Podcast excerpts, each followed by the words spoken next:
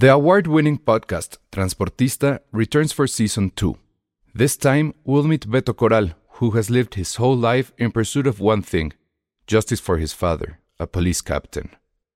Captain Coral was mysteriously murdered shortly after leading the search block that captured and killed notorious drug lord Pablo Escobar. Listen to Transportista Who Killed Captain Coral? Available on the iHeartRadio app, Apple Podcasts, or wherever you listen to your podcasts. Ryan Reynolds here from Mint Mobile. With the price of just about everything going up during inflation, we thought we'd bring our prices down. So to help us, we brought in a reverse auctioneer, which is apparently a thing. Mint Mobile unlimited premium wireless. Ready to get 30, 30, bit to get 30, bit to get 20, 20, 20, bit to get 20, 20, bit to get 15, 15, 15, 15 just 15 bucks a month. So, Give it a try at mintmobile.com slash switch. $45 upfront for three months plus taxes and fees. Promo rate for new customers for limited time. Unlimited more than 40 gigabytes per month. Slows. Full terms at mintmobile.com.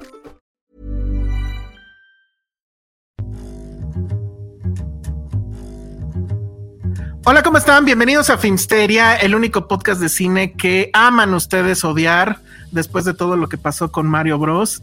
Y probablemente nos van a odiar más después de lo que pase hoy, porque este, esta emisión huele a humedad, porque resulta que nos fuimos a ver cosas de anime y tenemos aquí de invitada, que no entiendo por qué fue todavía, pero qué bueno que fue. Ahorita Ah. lo, lo explicará. A Patti arroba la bolita roja. ¿Cómo estás, Patti? Hola, muchas gracias por Bienvenida, invitarme. Pati. Muchas gracias. Primero que nada, gracias a Ale Castro, porque ella fue quien me invitó al cine Ah, y por eso estoy aquí, básicamente. Me la llevé de cita al cine. Me llevó al cine después por tacos, o sea, la cita perfecta. Ah, wow, sí es cierto. Caballeros del Zodiaco. Bien romántico. y la verdad, todo. dije, sí, sí, sí, quiero la segunda cita, llámame. Y dejaron a Penny ahí. Ah, bueno, es que Penny ya es papa casada. Penny vive en Mordor. Es que, es que sí, exacto. O sea, es que yo, yo vivo en otra, como tú dices, Elsa, que me dijiste que ya hasta, hasta la moneda es diferente. Sí, los cuautlos. Hay cambio de horario. al cambio de Sí. horario. Allá, allá no se sintió el temblor. No, sí. La verdad es que no. no. se sintió. Ahí está, ya ves. O sea, Seguro no. tiene su Siempre propia de- alerta sísmica. Siempre me siento así cuando pasan cosas como de, ¿por qué está lloviendo tanto? Ya sabes, en todos los grupos familiares que tengo, no sé qué está pasando. Y yo así, volteo y así el sol hermoso en el Estado de México. No, bueno. ¡Qué bonito! Así es. Ay, Tu somos patas de provincia. provincia. Pero bueno, hoy, hoy huele a Friki Plaza. Hoy huele a Caritele, amigos. Hoy huele a Caritele. ¿Quién nos Sí. levanten la mano que nos veía en Caritele? ¿Cuál era ese? Yo no me acuerdo. Ay, yo no me acuerdo tampoco. Pero me acuerdo del nombre. O sea, sí me suena. Baja su manita así. de- Alza la mano, Alejandra. Era lo que salía el fin de semana, ¿no? Sí, era con esta mujer. No me acuerdo cómo se llamaba, pero salía el carisaurio. Y recuerdo que así le decíamos a un compañero de la prepa, el carisaurio, porque, pues, ¿por qué no? Y sí, sí, sí, yo veía Caritele, salía Candy, salía, creo que hasta Remy, salía Ah, Candy, sí, Ah, sí. no, los claro, era, caballeros era del la parrilla. Era la la parrilla de Se, anime. llam- se llamaba Caritele. Ajá, y No, yo la vi inter- toda. La vi toda. toda, sí. Era X-Men, Candy, Sí, sí, Los Caballeros sí, del. Zodiaco. Los caballeros del Sí. Zodiaco, Remy Sí. que lo odiaba. También salía Heidi de repente. También salía Heidi. Eran caricaturas, o sea, lo que era Candy, Remy. Bueno, trauma, O sea, trauma absoluto. Pero. Sobre todo pero- Remy. Remy es un trauma. ¿Qué pedo? ¿Cómo Pero los caballeros- eso? Pero los caballeros. Ya vamos a hablar de los caballeros, ¿no? Obvio. Este, pero Sí. yo creo que yo, Ya. yo no vi la película. Ah, sí. Ahí estamos. Sí, sí, sí, Era sí lo la veía, en la, que, en la que se supone que tenías un control y era interactivo y no sé qué. Yo nunca tuve el control y le decías así. Adriana de Castro se llamaba la conductora, según Adriana estoy de leyendo. Castro. Adriana de Sí. Castro. Y, el ella, dinosaurio, es ella de grande. Eh, Era Caritel- Carisaurio. Carisaurio. Ah, Sí, salió en TV Azteca, ¿no? era increíble. Azteca. Sí. Y era la parrilla donde estaban los caballeros. Y los caballeros, o sea, no sé si les pasó a ustedes, ahorita nos platicarán de la película. Eh, a mí es, es impresionante cuánto me gustaban, o sea, de chiquita. O sea, no era como que estuvieras, o sea, como, como siempre prendías la tele en TV Azteca iban a salir, ¿no? Eventualmente. No estaba como muy pendiente de los horarios, pero cuando salían sí me gustaban mucho y, o sea, como que fue la primera vez que me enfrenté como a contenido súper sangriento, o sea, Era Super súper sangriento, era súper sangre, violencia. había sangre, había todo, había la primera relación de Love is Love, ya saben, con Exacto, este, diversidad y fluidez Disney- sexual. Disney y el hermano de Fénix, ¿cómo se llamaba? Sean. Sí, Ajá. Sí, Ellos eran es que sexual. ellos se amaban. Era lo que platicábamos el otro día, ¿se acuerdan con Ranma y medio, con Sailor Moon? Que los animes, la verdad es que súper adelantados a su época, Totalmente. ya te mostraban homosexualidad, ya te mostraban estas escenas, pues a lo mejor no explícita, pero sí te lo daban a entender, este, ¿no? O sea, como Siempre que... como Y nadie creció mal, nadie, creo. Ajá, exacto. Y en Bueno, los teoría. Caballeros del Zodíaco ven que estaban, o sea, había unos, unos que tenían como características más femeninas que otros. Sí. Este, y además todos sangrando todo el tiempo. O sea, yo no puedo dejar de pensar en, no me acuerdo qué pelea fue, no me acuerdo quién fue. Pero seguro Este- Fénix fue el madreado, porque le digo a, le le digo pasaba a todo. Ale, siempre lo mataban. Siempre si lo mataban. Oye, pero además me acuerdo estar esperando porque hay un, hay un, hay una etapa en los caballeros del Zodíaco en los que van por las, van pasando por las 12 casas, ¿no? Ah, Porque sí. además los caballeros del zodiaco, o sea, me costó entender de chiquita que los caballeros del zodiaco, los dorados, eran los malos. Sí, son los, Eh, los chipocludos. Los chipocludos y son los malos y se quitan las armaduras, bueno, etcétera. Pero entonces Pisces, que es mi signo del zodiaco, va hasta el final, ¿no? Porque es la, la casa 12. Y yo esperando así de cuándo va a salir Pisces, ¿no? Y todos También yo hacía lo mismo. Increíbles todos los poderes de los demás, este, Libra, Escorpión, y sale Pisces. El de Scorpion, no. No estoy de acuerdo. No, es que, ¿sabes o sea, que Yo creo que ¿crees cuando te tocaba Escorpión tu signo bien? se te hacía super X. A mí cuando salió Scorpion yo dije, Sí. ¿ya? Eso es todo para mí. ¿Ya el más? Sí. chingón de todos era Virgo. Virgo estaba increíble, Estaba pero, o sea, increíble. pero ¿sabes qué pasaba con. Escor- Escorpión? Tenía al menos cosas más rudas porque Pisces lo que tenía era que aventaba rosas. Y te, y- y- te Perdedor. Se te clavaban las rosas y se hacían rojas con tu sangre, lo cual sí es medio creepy, pero sí fue como... Estaba bien. Sí, porque las rosas absorbían tu sangre y te desangrabas. Ajá, sí, estaba muy cabrón.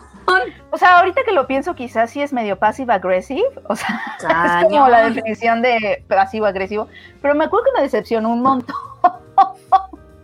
Ese es Virgo, me ¿no? encantaban. Ese que estamos Ajá. viendo es Virgo, es el más, bueno, era fregón. Y mi, mi hermano es Virgo, por ejemplo, y me decía, jaja, es el mejor. Y, y le dije, sí, la neta, el tuyo está bien fregón. También Yo, es que yo, yo soy Virgo. era Tauro. Ah, A ver, vamos a buscar a Tauro.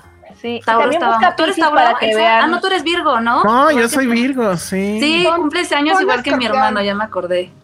Pon escorpión, que Alecita Y y, yo escorpión, somos ajá. Tú escorpión. y yo somos escorpiones, Pati. No me gustaba Pero además- escorpión.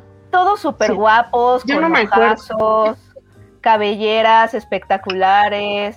Ah, claro. Ay, no, yo los amaba, los amaba con locura y la Yo rola también. era, todo el mundo era de Caballeros, Caballeros del Zodiaco. Ah. Mi hermano y yo no se la sabía. Mi hermano se la sabía y la cantaba. Ah, dos. No, porque era con ah, Oye, pero cuando querían, ustedes cuando, porque obviamente después se arma el, vamos a jugar a Caballeros del Zodíaco, ¿no? En la escuela o lo que sea.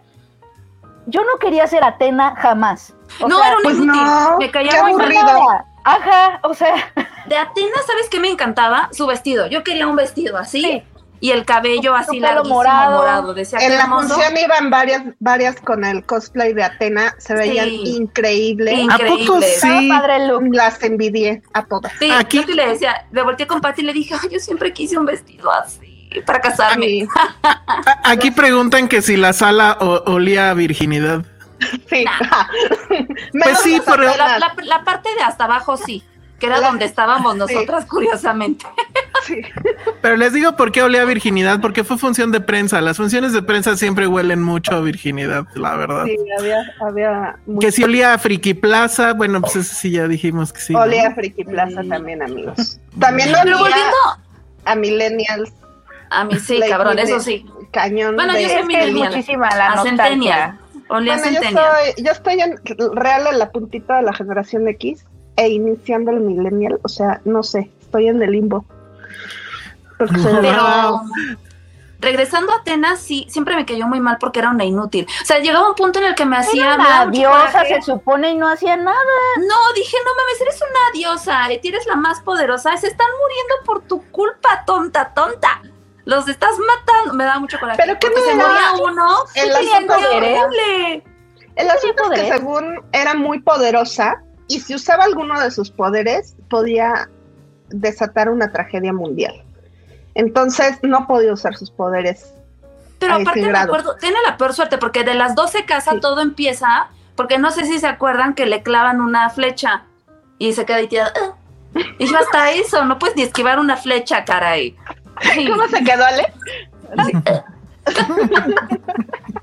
¿Y cuál era su crush? Ay, pues sí teníamos Ay, un crush todas. Fénix. Fénix era mi top de la vida, para mí era el mejor. No importaba que siempre lo madrearan, revivía.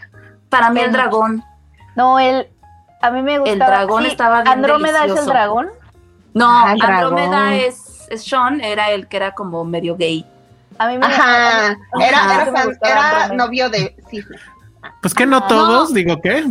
Ah, de hecho en la imagen que tienes de fondo, Elsa, atrás, el que está de azul, con el cabello Ajá. largo, negro, ese es el A dragón. ver. Ese, es el Déjenme- Ese, dragón, está- él ese estaba era el que me guapo. gustaba. Estaba bien Era guapo. súper enojón, ¿no? Él. No, es el que se queda ciego, se saca los ojos. Ah, ¿Y por qué pasaba eso? Es que, Hay es una que historia había muy chingona violencia. alrededor de eso, no me acuerdo Había bien. violencia. Ah, y además, ¿se acuerdan que cuando sucede le llora sangre? O Sí, sea, cabrón. Sí, era un traumante. Sí, sí, sí. Ese se me- a mí se me hacía muy guapo. él está guapo, sí. Ella también se me hacía medio chillón y me desesperaba un poco. Ay, a mí Seiya me caía muy mal. Sí, ella era muy chillón, Pero- era como Daniel San.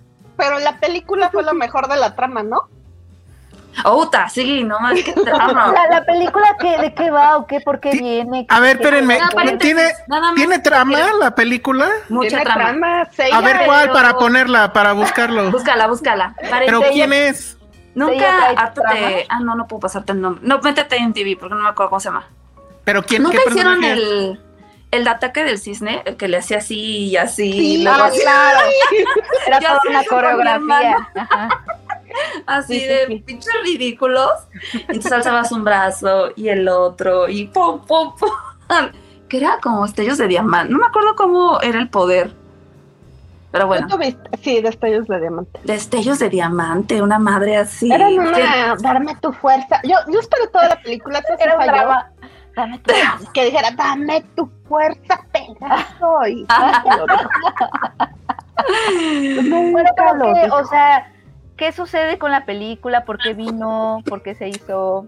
¿Qué es? ¿Para ¿Por qué vino?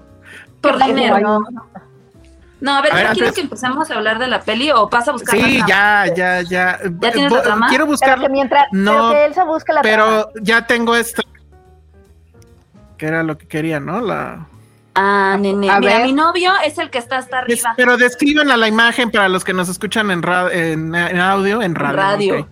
Este, tenemos Pues está Ah, ¿es Atena Atenea se llamaba? sus manos. Atena con sus caballeros de bronce. Sí eran caballeros de bronce, ¿no? Sí. Y los caballeros Ajá. dorados, que se supone que son los más poderosos de todos y representan a los signos zodiacales. Oye, Del ¿y lado derecho de la imagen tenemos ¿Qué a querían los Cisne. dorados? ¿Mande? ¿Qué querían los dorados exactamente? ¿Cuál era el objetivo? Eso nunca lo No me acuerdo. No me acuerdo. conquistar, tratar de conquistar el mundo como Pinky Cerebro. No, sí tenían algo importante. No, pues son los caballeros per se de Atenas, sí, cabrón. Yo me, Ah. me acuerdo más porque vi la de Las Canvas que está en Netflix, que neta, qué, qué increíble serie. Siempre la recomiendo, es de los Caballeros del Zodíaco, pero aquí Atena no es una inútil. Aquí Atena te cae muy bien. Ah. Y ahí explican un poco, siento que explicaban mejor las cosas. Más bien tendría que retomar este anime porque estaba muy chiquita cuando vi este. Ah, ok, ok. Pero bueno, del lado derecho están los caballeros, está hasta arriba está el dragón, luego está Pegaso, que es ella, luego el novio de Patty, que es este Fénix, luego el de Rosa es Sean, que representa a Andrómeda, y el cisne, que es el rubio, el que le hacía Ah, sí, sí, sí. diamantes. Lo amaba. Era muy, era muy, ajá, era muy artístico, Ajá. muy delicado. Sí. Exacto. Y del lado izquierdo, pues están los caballeros dorados que representan pues los signos zodiacales, ya saben, Tauro, Escorpión, Piscis, Acuario, Virgo, bla, bla, bla. Y la neta estaban muy fregones porque son los más poderosos de todos y sí estaban bien padres. La neta es que sí estaban bien padres. Yo tenía un caballero del zodiaco que le decía, le decía a Line, güey, si lo, todavía lo tuviera, no sé cuánto valdría, porque era de esa época. Puede ser que sí. ¿Ya no lo tienes? Lo, lo- Nah, lo trataba yo como mis calzones. No, o sea, lo aventaba y pum, pum. O sea, no, no, obviamente no era de col. Recién vi en cierta tienda los de colección de los Caballeros de Zodiaco y son de la edición noventera y están fabulosos, pero Están bien carísimos. padres. Bien padres. Ah, Oigan, Dani. tenemos aquí, ajá, tenemos un super chat eh, de Donkey. Kong, de Dani Crespo, y dice, saludos de madrugada de Pepe y míos, qué belleza ver tan preciosas mujeres. Gracias. Ah. Saluden a mi ma. Dani. Dice, saluden a mi ma. Susi. Abrazos, señora Susi. Abrazos, Dani y Pepe. Nuestra familia por escucha favorita. Ay, sí, sí. gracias. Muchísimas gracias. Y Lo que dice qué Jack que se están desvelando. Ajá. Dime, es dime. cierto. De verdad, si pueden ver las canvas, está bien, bien fregón. Lástima No que el anime sabía no se la terminó. Está bien padre. Nada más está la primera temporada en Netflix porque después la cancelaron. Hay muchas Mm. teorías alrededor del por qué. Mm. Creo que yo había escuchado que como que el creador como que no le latió porque pues esta era, era otra versión y como que le estaba yendo muy bien y pues, les quitó los derechos. Una madre así. Pero el manga sigue, el manga sí siguió. Yo medio lo leí un poco un rato y ya no, porque ya leerlo era era estarlo buscando en internet, este, la verdad es que ya no, nunca lo seguí. Pero sí está bien, bien, bien padre y sí está como la historia, porque la, la historia alrededor de los caballeros sí está bien interesante, o sea, no crean que es una Ujú. historia así burda y vacía y... No, No, lo- a mí lo que me gusta de los animes historia. es eso, tienen una historia bien padre, bien, bien padre. historia. Ah, Y a mí mira. me. Tenemos aquí el comentario de Asholote que dice, como representante de la Friki Plaza, acepto ronda de preguntas para cualquier duda sobre Caballeros del Zodiaco, ¿eh? ¿Qué, Bueno, qué ahí está. qué- qué- Fabuloso. qué- qué- qué querían los caballeros dorados? Que no me acuerdo porque eran malos. Explícanos, cuéntanos la trama Sí. porque Axolote, o sea, ¿por qué, qué quería? ¿Por qué eran malos? O, o simplemente, o a lo mejor no eran malos y simplemente No, según yo no eran malos, Penny. Según yo, es que es- es- me- lo estoy tomando más de las gambas. Creo que los engañan y creen que la Atena que está ahí no es la verdadera Atena, ¿no? Ah, mira, aquí Algo hay un, no hay, hay un, hay un reto para ustedes, fans de, de Caballeros del Zodiaco. Los nombres de los 12 Caballeros Dorados sin consultar internet. No, Puta, no me acuerdo. o sea, no no son se los signos. Pues ¿qué no no se son los signos. Escorpión? No, pero sí tienen un Virgo, nombre. Sagitario. Ah, El los nombre de nombres, Fulanito de Pisces, fulanito de Tauro, Ah. fulanito de... Ajá, pero no, me- no me acuerdo. No, Sí tenían nombres. no, yo los vi en mi No, infancia, no me acuerdo. respeta mis Di- canas. Dice aquí Asholote, estaban manipulados por el patriarca que era el signo de Géminis que quería hacerse del poder de santuario. Ah, Gracias. o sea, era como un motín. Estaban El sublevando. malo era Géminis. Pinche Josué es Géminis. Ya me acordé. Bueno. Porque tenía be una shocked. parte buena y una mala. Ok. Mm, Ah, claro, ¿eran dos? Pues Bueno, sí, tenía dos caras. Ajá, Géminis es dos caras. Bueno, pues ya hablemos de la película porque si no otra vez nos van a dar las ¿Ya 12. encontraste la trama? Vino. Pero es que no me dicen quién es la trama. Ella, Ella. Busca al actor que hace de Sella. Está. Ah, ok, perfecto, perfecto. ¿Quieres Mientras, tú decir Pa- Pati o yo? Vas, no, vas. pues más bien que Penny les haga preguntas, porque yo la verdad no tengo la menor idea de nada, ¿no? Creo que no- la no pregunta sé de esto es. ¿a qué vino? ¿Qué, qué está proponiendo? Ay, cabrón, ¿sale Mark da cascos? ¿Qué nos trae? Sí. ¿Qué Pues nos mira, trae en la 2023? película no nos trae nada nuevo. Eh, básicamente retoma muchas cosas de la, de la primera parte de, los, de la saga de los Caballeros del Zodíaco, que es pues, presentarnos a Seiya, que es un peleador clandestino que pelea rondas de box. Que en, el manga, si se acuerdan, este, había estos luchadores que peleaban para ganarse una armadura de bronce. Aquí, pues, es pelea sin sentido. Pero en las peleas vemos como flashbacks de él este, entrenando con su hermana, que su, y su hermana, creo que eso también pasa en el manga, son separados desde niños y pues tiene todo este trauma de querer buscar a su hermana y pues, se mete a pelear y así, ¿no? En una de estas peleas, este, él desata su cosmos y entonces pues lo detectan y el, en el manga era el abuelo de Saori, que se llamaba Saori Atena, aquí se llama Cersei, ¿cómo se llama la Saori? Ya no me acuerdo cómo se llama aquí. Ya no me acuerdo. Y, y muy mal que, o sea. Tiene otro nombre. Sí, odioso en el manga y odioso en la película. Sí, entonces, este, bueno, pues aquí es su papá recluta a Seiya y se lo lleva a entrenar con Marion, que todos los que vimos el, el- la serie original sabemos que Marion es la hermana de Seiya. Entonces ella lo ayuda a convertirse en un caballero y pues ganarse la, la armadura de, de Pegaso. Ahí está la Ahí trama. está, Uta, Ahí está, está, está bien qué cosa de El verdad. cuello, Pero ese- el cuello, Ale. A ver, pero nada más, déjenme describir un poco. Tenemos aquí a un. a ¿Cómo un se llama el actor? Se llama, literalmente se llama Makenyu, así nada más. O sea, al parecer no tiene apellido. Nada más se importa. llama Makenyu. Ale Makenyu. Ali, señora Y-. Esta imagen que estoy poniendo donde se ve que está como que en el gimnasio con una un tank top, ¿se llama eso? De, de Nike, por cierto, y está pues con en una máquina. torso. Eso no sale en la película, porque las imágenes que hay de él en la película ni se ve así de bien, ¿eh? Entonces, pero sigo buscando más trama en lo que ustedes hablan, porque Ok.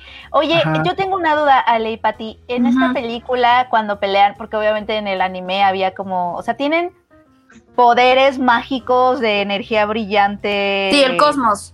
Existe. Aquí el Cosmo existe. Ok, ok. Existe, hay un entrenamiento, preguntan si sale la, la yo no me acuerdo de los nombres, pero Sí, sí me acuerdo de la la de chica de la verde. máscara Ujú. Y ella no sale, pero sale la de cabello rojo, o es la misma, no sé. Pero bueno, No, ella lo son dos. entrena. Ajá. Entonces ella lo entrena y este y ella le explica el tema del cosmos, que él lo tiene, por eso cuando de pronto este pelea tiene esta fuerza o este don que, que lo hace resaltar y que por eso lo están persiguiendo. La, la, la- la trama la cambian un poco, efectivamente no son luchadores que están tal cual tratando de conseguir la armadura este, de bronce, entonces como que eso ahí de inicio no estuvo bien. Eh, llega un punto en el que dices qué diablos con el guion, quién lo escribió, el becario, que, que permítanme, es que me distrae la trama. Aquí estamos Sí. poniendo otra imagen de la trama, esta sí sin ver. camisa. No, es que es- aparte, ¿sabes que No sé si te diste cuenta, Pati. Al principio, esta, esta escena que vemos aquí, que es este el actor que está como leyendo algo, más bien estaba viendo la foto de su hermana, creo. Este es cuando empieza, pero ya cuando se hace caballero y se vuelve a quitar la, la playera, sí es el cambio de wow, sí se ve más. Más cabrón. No, Sí, no, es- o sea, sí, un ¿Sí hay caballeros? ¿Sí hay caballeros Es un impacto en IMAX, eso así sí. dices, Ah, ¿la vieron en IMAX? no, no creo, pero No, no, sé. No, pero no, la vimos en formato normal y la vimos en español. Y yo, Ah, este, cuando la estábamos importante. viendo, yo decía, ¿será? ¿Será? Y hay una razón que está bien, que se me hizo bien padre, este, para los fans. Son las voces, la, la voz de, de Seiya, de Atena y de, bueno, es que aquí no se llama Iki, pero bueno, el, el caballero de este, de Fénix, son las voces originales de las caricaturas que nosotros veíamos. sí, Entonces por Eso eso, la pusieron en fabuloso. español. Y se me hizo bien padre ese detalle. Dije, ¡ay, qué padre! Sí está bien padre está eso. fabuloso. Solo faltó la rolita de verdad y yo hubiera sido enteramente Sí. feliz. El guion es de verdad muy Una malo. estupidez.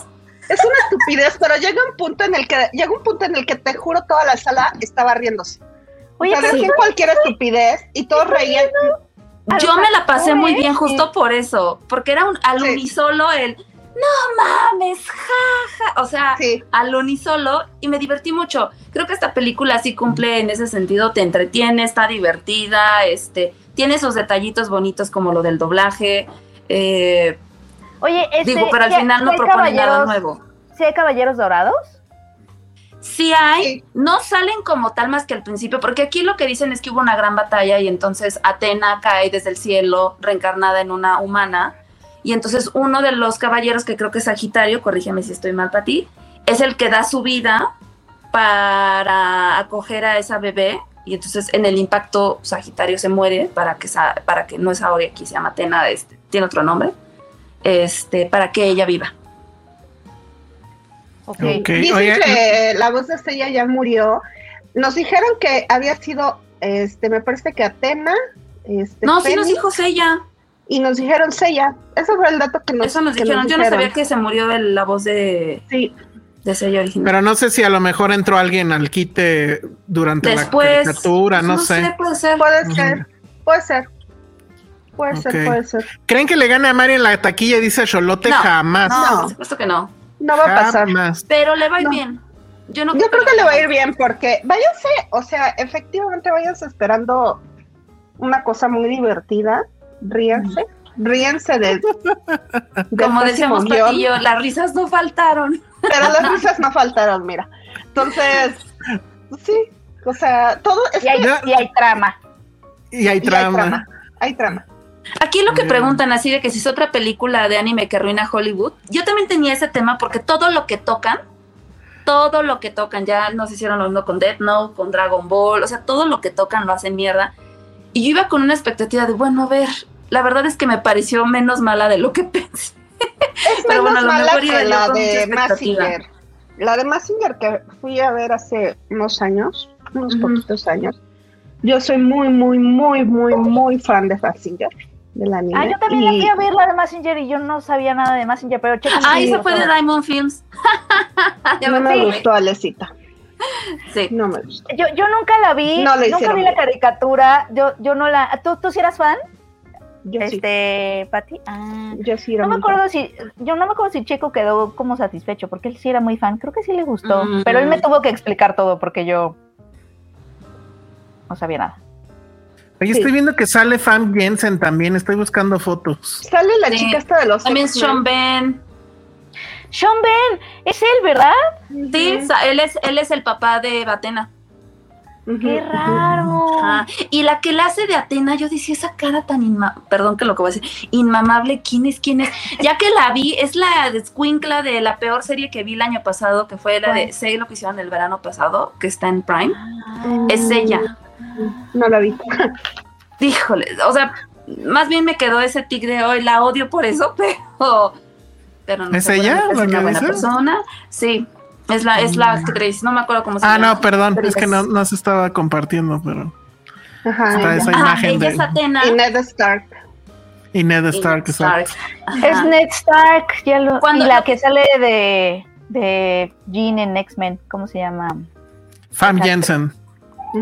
Ah, bueno, de, de esta no sé. Pero sí, no encontré fotos. Pero ya me acordé que ya le pasó encima un camión de Botox, entonces ya no está tan bonita como antes. Pero bueno, dicen, todo el mundo nos corrige que, ay, está aquí Eduardo Segovia. Eduardo Segovia es un amigo mío que sabe, es muy fan de este tipo de cosas. Aprendió japonés nomás por eso. Qué. Que, ajá, daba clases incluso.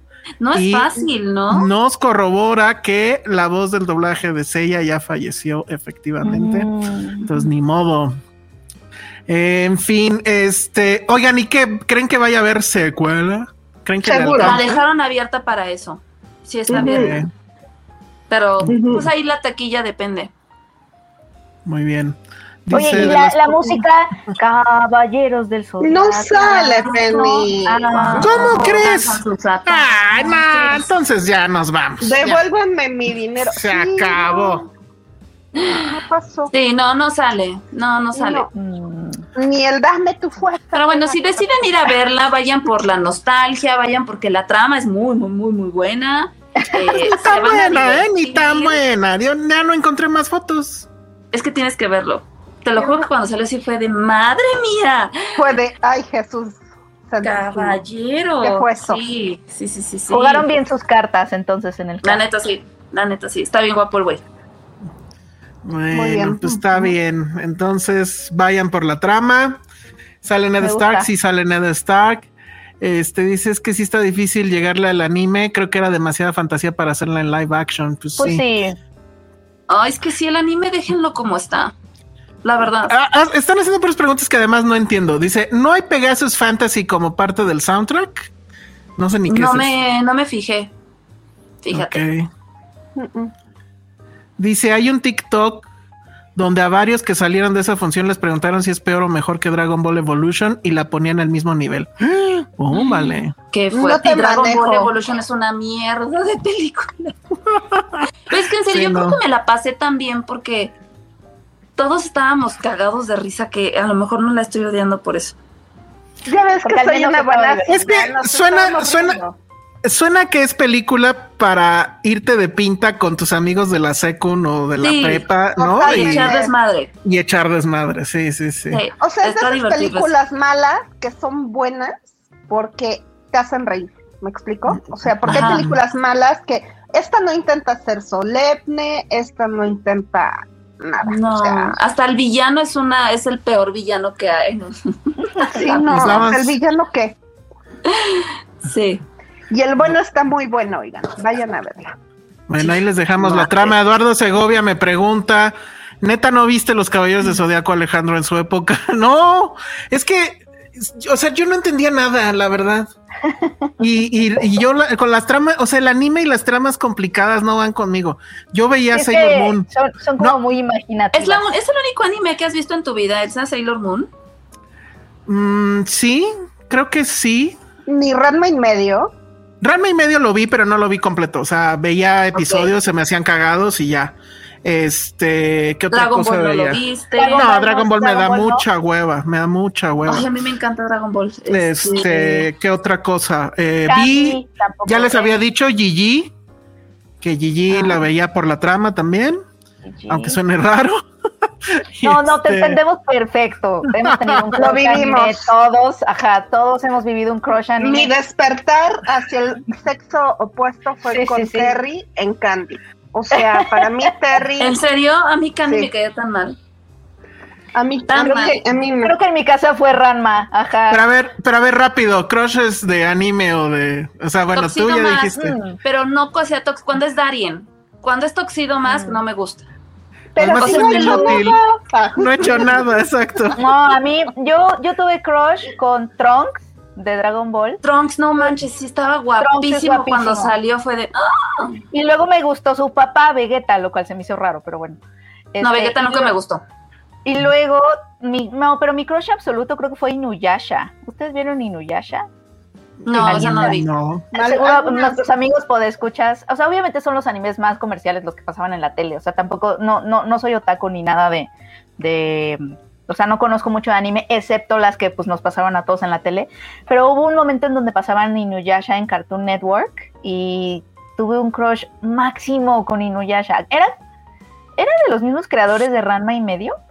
A, a ver si alguien me, me puede... Mm. Tenían como muchas similitudes, como en la dinámica de relaciones, medio amor, odio entre los personajes, a ver qué hay. Pero Sí. el- pero era raro porque era mitad perro. No, el mío fue Terry de Candy, eso fue, fue mi despertar. Luego seguí con Kapu- Kabuto, que y Kabuto Ah, Kabuto. mega cancelable hoy en día, o sea, se madreaba a Sayaka. Oye, sí es Este, cierto, la bien- de tonta, eran súper misóginos, todo mal. Pero no lo voy a ver con los ojos de hoy, porque entonces me, me arruinaría Sí. yo a mí misma mi infancia. Los ojos de hoy no funcionan para No ver, este, funcionan para. Entonces, no. Quítate tus ojos de hoy. sí. Yo otro día sí hice eso. En Amazon está Inuyasha y dije, perfecto. Acababa de ver El Norte sobre el Vacío y trataba de hacer un análisis, ya sabes, feminista de la película, así, porque otra Sí, sí, perspectiva. Y apagué El Norte sobre el Vacío y al lado del Norte sobre el Vacío me salió Inuyasha. Y yo, Inuyasha. Y me quité mis ojos, mis ojos adultos. Sí. Ay, es que sí, hay que verlo Bueno, es que si no te, o sea, te arruinas tu, Te lo arruinas. infancia a ti, a ti Totalmente. solito, no, o sea, no, no hay forma. Tiene ¿para que qué? ver. ah, ah, bueno, a ver, per- perdón. Es que déjenme leer este superchat primero. eh, de Eduardo Segovia dice: Masami, no entiendo qué dice, a ver si me traduce, sale. Masami Kuramada asistió a la alfombra roja, así como cuando fue al estreno del principio de la saga del cielo y se fue todo al garete. Foreshadowing. Pero ¿quién es Masami Kuramada? no sé quién es ese. ¿Es el autor? ¿Mandé? Así como cuando fue el estreno del principio de la saga así. del cielo y se fue todo al garete. Foreshadowing. Oh. No tengo idea. Que nos diga, porfa, Eduardo, este, quién es Sí. ese señor. Y bueno, obviamente, Y muchas disculpen, gracias por. disculpen que seamos tan fuereños del anime. Somos los fuereños del anime, así se llama esta sección, los fuereños del No, anime. es que es- no, Masami no. es, el, es el creador, ¿no? Según Ah, fue pues- el que escribió el manga. Ya no te ves, Ale, no sé por qué, pero este. Dicen que Ah, es caray. el autor, es que es el autor del manga de los caballeros. Ah, mira, ya ves, están muy mal. Si us- eh, ustedes que son fans no saben ni quién es el autor, bien. ¿eh? Ay, mira, les voy a decir la sincera. Yo veía Los Caballeros del Zodiaco cuando tenía siete años. Y, ah. Y no me ponía, en ve- ni siquiera sabía que vendían mangas aquí. Yo tenía ni como dónde 15. ir, como que no. Oigan, la gente está muy sorprendida de que yo no veía nada de esto. Robotech, Elsa, ¿no lo viste? No vi ah, Robotech. Robotech. Y Robotech no lo vi por lo mismo. Sabía yo que, que había que ver el, o sea, el- lo de antes y lo de después y que no sé qué. y- Necesariamente. Muy O sea, yo, por ejemplo, complicado. Robotech hasta yo la vi. No, yo no la vi por eso. Es que además, recuerden que en mi época, pues no había así de, ah, pues busco el episodio en internet, ¿no? O sea, si no veías las cosas en la tele, adiós. Entonces, pues la neta no, no lo entré. Es el autor de Saint Seiya, dicen aquí, pero bueno, ok, es lo mismo, ok. Este, ¿qué otra Robotech. cosa? Mm, Pokémon, obviamente ya no nos tocó tanto. Ay, No, yo Pokémon sí no. la vi. Pokémon ya no la vi. Que salía de Sí. la escuela, estaba yo en la primaria, había una señora que vendía chicharrones y Pokémones de plástico transparente y me compraba. Tenía puta, un ba- baúl lleno de Pokémons. De Poké- Y era ah, ah, ah. Fui a, a ver la sí te tocó película. Pokémon. Me tocó chiquita. Y luego fui a. Me compré el disco de M2M solamente porque ellas cantaban el- la canción de Pokémon. De Pokémon. Sí. Yo, yo, yo vi, yo, yo vi un poquito de Pokémon, pero porque mi hermano es más chiquito, entonces me, me hizo aprenderme el rap del Pokémon. Este, y tenía ¿Cuál es? A ver, Ah, venga. No, no, ya no me acuerdo. Y ya Sí, decían, son solo Hay que atraparlos, y luego todos, 150. ajá. No hay más que ver. Maestro Pokémon, el destino. La que, la que sí vi, solo 50. Este, entonces Eh, es que aparte eran muy de poquitos los antes. 50. Ajá, De y luego de repente- pronto ya eran todos. Sí. ¿Qué ibas a decir, Pati? Perdón. que la que sí vi fue, fue la de los supercampeones. Ah, Sí, porque sí, es todos muy aquí vimos los- buena. Era buenísima. Era un partido Era que duraba un increíble. mes, Era un dramón. Un partido que Claro. la volvés. pero Oye, pero el final es el que es terrible, ¿no? el final es lo más traumático del Es lo más. Sí, Sí. sí. sí no o se sea, era un sueño de un niño que no tenía una Eh, pierna o algo así. más bien Pero todo fue un eso o sueño era, del niño que- mentira. Yo no me acuerdo No, de haber sí, visto el final. sueño. Es que estaba un en el sueño. hospital, creo. Y, es- y soñó toda su carrera de futbolista porque más bien lo atropelló el coche con el que empieza la serie. Dice Lilo Dallas Multipass, Digimon era superior. Y con Angie Woman descubrí mi bise- bisexualidad. Ese sí ya no me tocó nada. Nada, Digimon sí nada. lo llegué a ver, pero siempre me ganó más Pokémon, la neta. Sí. Es que Digimon fue después de Pokémon, ¿no? Fue Tiene más onda, ¿no? Digo, A mí se no me hacía más con onda, pero entiendo perfecto. O sea, sí había como. Me acuerdo que en la escuela había este, este pleito de los Digimons versus Pokémon. La neta, sí. Dice, hablando de anime, tengo una sugerencia muy especial. Ojalá pudieras darnos tu opinión del opening de, Kibo- de Cowboy Bebop. Creo que serán tus, tus mejores 90 segundos del día. Ok, Oscar, los voy a buscar. Este, Dicen que el final era fake. ¿Era fake? Ajá, es fake. Ajá. eso yo me acuerdo que no. Había esta onda de que no era cierto. ¿Y cuál es, ¿Y cuál es el final entonces? No me acuerdo. No, no yo no recuerdo verlo. Ah, mira, mira esto que nos está diciendo mi amigo este Eduardo Segovia. Creo que habría que tomarle la palabra, ¿eh? Sí. Si un día hacemos un podcast otaku, participo con mucho gusto. Pues es ¿Puedo- que puedo- podemos invitar también a Gus de Cine Premier que lleva Cine Premier Anime, Ay, obviamente. Oye, sí. Sí. estaría bien porque la verdad yo no Se entiendo nada emocionó de mucho esto. con One Piece. Sí, no, Gus es, es el mejor, lleva la sección anime de Cine Premier y es, bueno, y lleva también, es editor de Breaking News, Gus hace todo. Este, y sí, la arma bien padre. Bueno, pues entonces ahí está, ¿no? No sé si es que justo lo que les iba a decir es que sí fui a ver, ¿cómo se llama? Susume. Susume. Mejor tú que yo. Qué coraje. No, me, di- no agarré ninguna función. Pues ya ves, ¿Tiene, un- estás ¿tiene muy mal. nombre en español latino o solo se va a llamar Susume? este, no. Ay, sí, sí tiene un copy. Pero no me acuerdo. No, pero el director me cae yo no. muy bien. Me gusta mucho. Es el ¿Qué director es? de Your Name, que nos Ajá, da Ay, exacto. sí, Your Name sí preciosa película. La amo. Y creo que Es- después tuvo otra que nosotros tuvimos con Diamond, pero ya no la estrenamos, que se llama Weathering With You. Solamente la mandamos a Cabos, estuvo en el Festival de Cabos. Ah, y yo la, la, quería mandamos ver. directo a plataforma. Es del Ok, mismo, ¿cómo mal. se llama el director? Es, es muy taquillero, justo.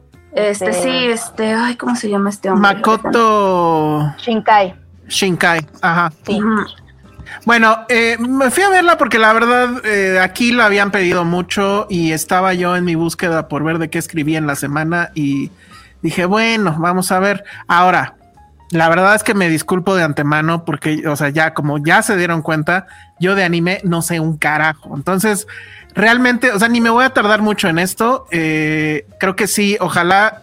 La eh, vas a Ale analizar desde el punto de vista cinematográfico. Desde el punto de vista del fuereño del anime que no sabe nada. Y que no ha visto, es que tampoco la puedes, eh, eh, creo que tampoco la puedo analizar desde el punto de vista cinematográfico porque, no, he visto tantos animes. Ah. Ajá. Podrías hablar a lo mejor, o sea, al menos en el trailer se ve muy cabrón la animación. Es que es eso, a ver, eh, la trama es una cosa loquísima. Es, estamos aquí en la imagen, es esta, esta chica que se llama Susume, que además, bueno, todo esto evidentemente es así. eh, La protagonista vestida del uniforme de la escuela, como en 90% de los animes, al parecer, ¿no? Ese fetiche que tienen, que está Y muy bien. nunca me vi, nunca en la vida me vi como ellas. En, en uniforme. Ojalá nuestros uniformes eran, fueran aquí así. sí. Pero pues casi, ¿no? Son los verdecitos y. No, de hecho, no. el que vemos en la imagen. No, no, No, no, nada, ¿no? no. Son terribles. Bueno. Bueno, es esta chica que vive con su tía, porque es huérfana. Viven en, creo que sí es una ciudad de Tokio, no sé, lo mencionan, pero no, no, la verdad no puse atención y lo quise escribir, pero pues cómo escribes cuando no entiendes nada, ¿no? Pero bueno, entonces él conoce a este personaje que está aquí al lado en, en la imagen, lo siento para los que nos escuchan en audio, que él está buscando un portal que supuestamente tiene que, no entendí bien si proteger, cerrar o qué. Y ella le dice, le pregunta por ciertas ruinas que están ahí por su casa. Ah, sí, que están por allá. Pero se queda con esa idea, lo va, lo busca, ve este lugar y ahí efectivamente es como unas ruinas de, de no sé de qué, pero bueno, y hay una puerta así en medio de todo eso, la abre y ahí es cuando desata todo el tema porque se supone que son como unos gusanos de otra dimensión y sí se ve así como una fumarola roja gigantesca, pero que solo ve ella. Bueno, y él también, ¿no? Entonces la tratan de detener. El chiste es que tienen que cerrar la puerta para, para detenerlo. No es sencillo. Y de repente por ahí hay un gatito que resulta que es como el guardián de esa puerta y por alguna razón dejó de hacer su tarea. Y ese gatito es el que convierte a este tipo en literalmente lo convierte en una silla. En una silla de esas así como de niño de kinder, que además le falta una pata. Y entonces toda la trama es que, eh, bueno, ella ya sabe de todo este asunto y tiene que ayudar a este hombre a encontrar todas esas puertas que están por todo Japón. Y pero él está convertido tal cual en una silla, entonces él va corriendo así siendo una silla y tratando de ayudar a cerrar todos estos portales. De eso va la, la, la película. Es una trama que efectivamente así contada, eh, pues no parece nada interesante y yo por eso me resistí, la verdad, en, verla, pero me, me- me divertí, o sea, la verdad es que me, me la pasé bien. La animación es absolutamente espectacular y ahí sí es cuando dices, bueno, eh, o sea, obviamente tenemos a Pixar y obviamente tenemos todo lo que está pasando ahorita con Spider-Man Into the Spider-Verse, pero estos individuos llevan, pues no sé cuántos años haciendo básicamente la misma animación, es decir, la misma técnica 2D, que supongo ahí habrá un retoque digital, pero no se nota. Vamos, es un asunto casi artesanal y es muy, muy, muy hermoso. La- eh, por ejemplo, el cómo animan el agua, todos los elementos, todo eso está muy bien. Se convierte en una road trip porque esta niña tiene que ir a- junto con este cuate a recorrer básicamente todo Japón para, para encontrar esas puertas. La tía obviamente pues le aplica la de tía de dónde estás, por qué te vas, con quién te estás yendo. Es una comedia también. Entonces, bueno, toda esa parte me gustó mucho. El final es muy de anime. Obviamente no se los voy a contar, pero implica así como que una gran batalla y todos gritando y, así todo caótico. ¿La viste en el idioma Es- original? Sí, porque de hecho creo que solamente está en el idioma original. Eh, al inicio sale el logo de Crunchyroll, la trae Sony, creo también. Sí. Y este, pero me gustó mucho eso de que, a, a diferencia también de las películas gringas, eh, aquí no hay ese tema de, de- del doblaje, o por lo menos es mucho más fácil encontrar películas eh, de anime con el idioma original. Y eso Es me pareció que eso es excelente. Es eh, Crunchy, Probablemente es Crunchyroll, ajá. no es Toei, ¿verdad? No creo que sea Toei. No las- me acuerdo haber visto ese logo. Los japos sí son muy... es que quién te va a hacer el doblaje y no puede ser fa y no puede ser este, ya sabes, influencer ni nada, no, tiene que ser los que yo te diga y los origina y entonces se ponen muy muy muy muy piquis con eso. La verdad está padre. es. Para, para, para nuestro portal, eh, filmsteria.com, ya la había reseñado Sandra Pineda, que más o menos creo que anda en, en- en las mismas conclusiones que yo. Este, que si ya vi Your Name, fíjate que el tema con Your Name es que la No, intenté ver, mato, creo que no como todos, eh, la intenté ver en Netflix, creo que es donde está, ¿no? Eh, bueno, está en una Sí. plataforma. Me quedé absolutamente dormido. Y les soy sincero, en esta probablemente podría haberme quedado igual dormido si lo hubiera visto en la casa. Pero verla en pantalla grande creo que es fundamental por el tema de la animación. O sea, sí es muy, sí es una experiencia muy oceánica eso, ¿no? O sea, todos los elementos se están moviendo, el tema este de los gusanos, lo, el tema de la silla, o sea, todo ese asunto de, de la silla como un personaje que está caminando y que habla y que tira bromas y todo eso es este fabuloso, o sea, está súper bien resuelto. Entonces, en, en ese sentido, pues sí, sí, sí, sí es una maravilla. Eh, por ahí leí que, pues, esto obviamente del gusano y lo demás, porque solamente ellos lo ven. Entonces, este, pues que es una alegoría al cambio climático, ¿no? Al desastre que viene y que, que nadie quiere ver. Iba, iba un poquito por ese camino. Ajá, pero sí siento que está súper rebuscado. O sea, sí es como quererle encontrar un- un- una razón de ser a todo esto. Yo la verdad es que ya no me clavé tanto en eso, sino que en la comedia funcionaba, la acción funcionaba, este, las bromas funcionaban, el humor y bueno, obviamente pues este asunto de que ellos dos eh, pues al final evidentemente van a terminar como, pues no sé si novios o algo, pero pues algo así. Pareja. Entonces, ah, no, que está en HBO Max. Entonces, eh, evidentemente yo ya ni, ¿para qué les digo? O sea, nos estuvieron pidiendo mucho, pero yo creo que ya todos la vieron y no creo que nadie la vaya a ir a ver por lo que yo acabo de decir. Pero No, bueno, espérame, confirmo, la es ver, una cosa... sí. Sí, la, la platicamos ya el Yo la próximo. quería, yo la quería ver ayer, pero los únicos, porque tuve función y dije, ay, pues la voy a buscar. Los únicos horarios eran las cuatro y media. No Ujú. llegaba, evidentemente, y a las nueve de la noche. Yo así de no manches. Sí, sea, ya aparte está en tenía pocos. función de prensa. Yo la vi, yo la vi a las cuatro, horarios. había poca gente, era una sala chiquitita. Ah, pues ya sabes cuál de ahí de, de Cinemex, este, Market Insurgentes. Y este, y lo que sí también me dio mucha curiosidad es que sí había mucha gente riéndose profusamente. O sea, yo me reí, dije qué cagado, pero no como ellos así. ¡Ah, jo, jo, jo! Y así, "Ay". Pero no sé. A lo mejor había alguien ahí que sí entendía japonés, a lo mejor ahí andaba mi amigo, este, y, y a lo mejor alguien entendía, ¿no? Sin, sin, lo- sin los subtítulos, pero bueno. Oye, pero, Pues ahí pero está. dale, dale una oportunidad a Your Name. Yo esa sí la vi en el cine y la he visto ya como tres veces en la tele. Es Yo que es también tan, creo es que tan bonita dar que ya los gringos la compraron desgraciadamente y la van a hacer live action. Oye, al rato, al rato, Ale, así de, les traigo una película No, me enoja. ¿Sabes qué me enoja? que se este llama año Your Name. Yo pensé que esa película, o sea, yo cuando la vi en el cine dije, güey, ¿qué acabo de ver? Qué bonita está. Y se habló mucho de Your Name y por acá y el otro, se dieron las notas de que a los gringos les encantó y la compraron. Dije, la van a nominar en animación. No pasó. ¿No la Entonces, lo que pasa mucho con estas cosas que me enoja es que no les dan su reconocimiento hasta que no llega un gringo y hace el remake, ¿sabes? Mm, Pero nunca, nunca, nunca. Ah, sí, cierto, viene el-. Viene el remake, ¿verdad? Sí. De Your Name. ¿Y quién la dirige? ¿Sabemos? Había visto que J.J. Abrams era el que la estaba produciendo. Estaba viendo eso. No, pues ya valió. Pero, Pero bueno, es que eso, sí. o sea, digo, güey, ¿por qué no la reconociste en su momento si era tan preciosa y hermosa? No me acuerdo que, que estaba ese año, pero sí dije, Ay, no, la tumba de las luciérnagas es una cosa devastadora. La tumba de las luciérnagas yo no la vería jamás. Sí sé ¿No de la has visto va nunca? todo. No, No, es, es, es, triste. es una tortura, de verdad. Sí, es Sí, una yo sí cosa la he muy- visto muchas Ah, veces. pero eh, sí es cierto, perdón, sí he visto cosas, o sea, Miyazaki por alguna razón no tengo barrera de entrada. O sea, Miyazaki puede contarme lo que quiera y yo no tengo problema. Todo, Pero bueno. prácticamente todo lo de Miyazaki lo he visto. Y te Pero digo, Miyazaki que- es.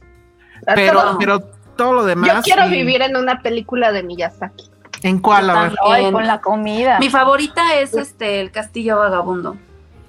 Posiblemente yo quisiera vivir, vivir en Ponyo o en mi amigo Totoro. Ah, Totoro, yo, yo viviría en Ah, Totoro. Totoro. es como Hiko. Sí, sí, sí. Dígale que sí, porque si no. Bueno. Chihiro también es preciosa. Ah, bueno, y también, obvio, tiene escenas de comida, ¿no? Que es como. La comida, Ay, la es comida es perfecta. cosa. En el anime la comida es. No tengo Tiene que haber comida, tiene que haber acción y tiene que haber comedia, Medio ¿no? O sea, magia, sí medio- Mucha- no, medio siento que algo con lo que juegan mucho es con la naturaleza en sí. Bueno, Si se dan bien. cuenta, hay mucho. La, la naturaleza siempre está involucrada en todo. ¿Ya vieron quién va a ser el director? De- Sí, Mark Webb.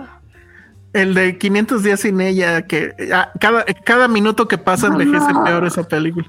Bueno, espero que quede bien. bien al menos. Y no hagan como lo del secreto de sus ojos. ¿Te acuerdas que hicieron la versión gringa? ¡Ota madre! No, no, no, no sé, pero bueno. Con por Corroso ya no. con-. Sí, eso de apropiarse de las historias para que no tengan subtítulos sí es una cosa rara. Bueno, pues ahí no. estuvo. Esa fue nuestra bonita sección Fuereños del Anime que regresará. No sabemos cuándo. Bueno, ojalá regrese la semana La que entra semana Ale. para que ya yo haya visto Suzume. Muy bien, perfecto. Este, Patty, no sé si te quieres quedar a los spoilers de Boys Afraid o. Queridos, yo me, yo me despido porque efectivamente Pati, le te tengo amamos. hartas ganas a esa película y no quiero saber nada. Bueno, ponte, ponte te audífonos porque vamos a hablar de ello. Y si alguien, y si gracias. alguien de Podescucha se siente igual que Patty, este es el momento también para Este es el momento para Sí, dar ese salto en el podcast. Muy Les bien. quiero mucho, Pero bueno, muchas gracias. Pati. Bye, Gracias. Perfecto. Tenemos aquí un super chat de Clau García que dice para que Pati venga más saludo. Justo ya se, Ay, ya se fue, pero aquí está. 49 Sí, pesitos. Que seguramente ahorita me va a venir a reclamar mis 49 pesos. Que si vas a hacer reseña de Attack on Titan, eso ya fue, ¿no? Ale, ya. No, no, cállate, que ya viene el final, final, final, ahora sí. O sea, yo Ah. creo que mejor para el final, final, sí, ah, sí me aviento una reseña. Este, hacemos programa ¿saben qué quiero especial. Quiero volver a verla toda completita para ya llegar así al final. Ay, es que sí, estoy sufriendo mucho porque ya va a acabar. Y me hace tan feliz. Programa especial y con el este nuestro amigo que sí sabe de anime eh, y mi amigo que sí sabe de anime. Es que nadie Ya más se juntan ve, todos. Maldita sea. No, pero seguramente yo sí, ¿no? A ver, Eduardo Segovia que nos diga si, si está viendo qué, Attack on Titan. Y este, y seguramente, ¿cómo se llama? Gus, este, Penny. De, de Eh, allá de Gustavo Premier. Pineda, Gustavo. Pineda. Seguramente también. Entonces, de alguna forma los. Mírate, Sí, siempre. Oye, Con mi ya. hermano sí es con la. Olvidémonos, olvidémonos del cine y hablemos nada más de estas cosas. O sea, nunca habían estado tan prendidos. Ale, que si estás viendo la temporada 3 de Demon ya Slayer, no. Dice ya. tengo tantas cosas que neta quiero Ah, ver. que ya, ya, ya. Eres un fraude, Ale, ya. No puedo. No Ay, estás ya viendo cine. platiqué por qué. No, no estás viendo anime. Pues ya. El, el box. Deja, de hacer deporte, carajo. No, no hagas ejercicio. No hagas pues ejercicio, siquiera ¿pa' voy. qué? Hoy fui ¿Pa' después qué? de una semana porque no. Todos nos vamos a morir. ¿Para qué? Bueno, ya. Ay, sí. Luego, Mejai 2002 dice: Buenas noches, muy rara vez puedo coincidir con sus transmisiones en vivo. Susume no me encantó, pero es bonito ver que estrenen anime en el cine. Los, los quiero mucho. Ah, miren, ya ven. A mí la verdad me gustó mucho, pero pues no soy experto en esto. Ah, mira, que si ya vio Shingeki no Kyojin. A ver cómo se dice, Ale. Shingeki no Kyojin es Attack on Titan. que está en proceso de verla mi amigo Eduardo, entonces pues a, ver si, si lo logramos. Bueno, muy bien. Di- Dicen que de, de seguro es culpa de Josué, exactamente. Exactamente. No, él sabe. O sea, yo cuando, cuando está Attack on Titan, sí le digo, a ver, es mi hora, déjame en paz. Y se va. Ah, muy bien. Le dije, ay, muy sí, no me importa ni me estés molestando, es mi momento, déjame sola. Sí. Perfecto. Bueno, pues entonces vámonos rápido con el tema de Boys Afraid, que ya la vio Penny y habíamos quedado que íbamos a Ah. hablar con spoilers. Queremos obviamente saber tu opinión, pero antes yo sí tengo una duda. Ah, bueno, pero no sé si, si te debo de preguntar cosas de taquilla. Ay, de pues cómo le fue, estamos, igual y nada más estamos no nosotros tres. ¿Le fue, ¿Le fue bien o qué? No, De plano. Ay, qué mal. Yo pensé que le iba a ir bien, la verdad. yo, es que, a ver, la película tenía... mm, Ay, es que hay cosas que no debería yo de decir. No, no digas, ya. Ok, bueno, pues eh, no, le a fue ver, yo como. mi, mi estrategia para estrenar esta película, yo la hubiera hecho muy distinta, pero hay cosas que me, me veo obligada a hacerlas y pues ahí es como cuando este, todo cambia. Pero sí creo, por ejemplo, en Estados Unidos salió con un estreno limitado que funcionó y muy bien. Aquí no salió de por sí la película tan grande, pero no. Porque pues siendo honestos, el público mexicano, o sea, esta película no se me hacía para un público mexicano, ni para llegarle a popular con todo y que era Ari Aster y que pues sí traía este tinte de terror, o sea, pues sí teníamos, sí sabíamos que el, el mercado se iba a comportar de esa manera. Además de que pues, todos queríamos normalidad, ya estamos en normalidad, estamos estrenando nueve películas a la semana, eh, hay demasiadas cosas en cartelera, eh, están estos blockbusters que, güey, todo el mundo va a ver Mario Bros 50 veces y entonces Pues llega otro estreno y te siguen enterrando y enterrando y enterrando porque pues como gato con botas duró como tres meses en, en el cine, luego hacen esta jalada que yo lo odio, de estrenar Volver al Futuro, de estrenar, porque pues está, es- de por sí está la peleadera de no hay espacio donde yo pueda estrenar. Y de encima reestrenas algo viejo, es como, ¿por qué? Ahí Bueno, por otro bien. lado, está padre, pero por otro lado, o sea, sí, sí está No, bien loca esa ver, estrategia. Déjalo, déjalo para una temporada que es baja. Baja. No cuando ya va a entrar el verano, que sabes que es una pinche locura, ¿no? pero además, eh, pero además ayer vi un promo o me salió un TikTok, no sé, de, de Cinemex que decía que la van a dejar hasta que la de, hasta que la gente deje de ir a verla. Entonces, bueno, no mames, hay potencial para que se quede de aquí a diciembre, ¿no? O sea, porque además están las tres. Sí me dieron ganas de hacer maratón de las tres, ¿eh? Pero bueno, dejemos eso a un lado. Dice Sí, Rubén. Strudent. ¿Pero en cine? De. Ah, no, pensé que seguíamos hablando de Ari Aster.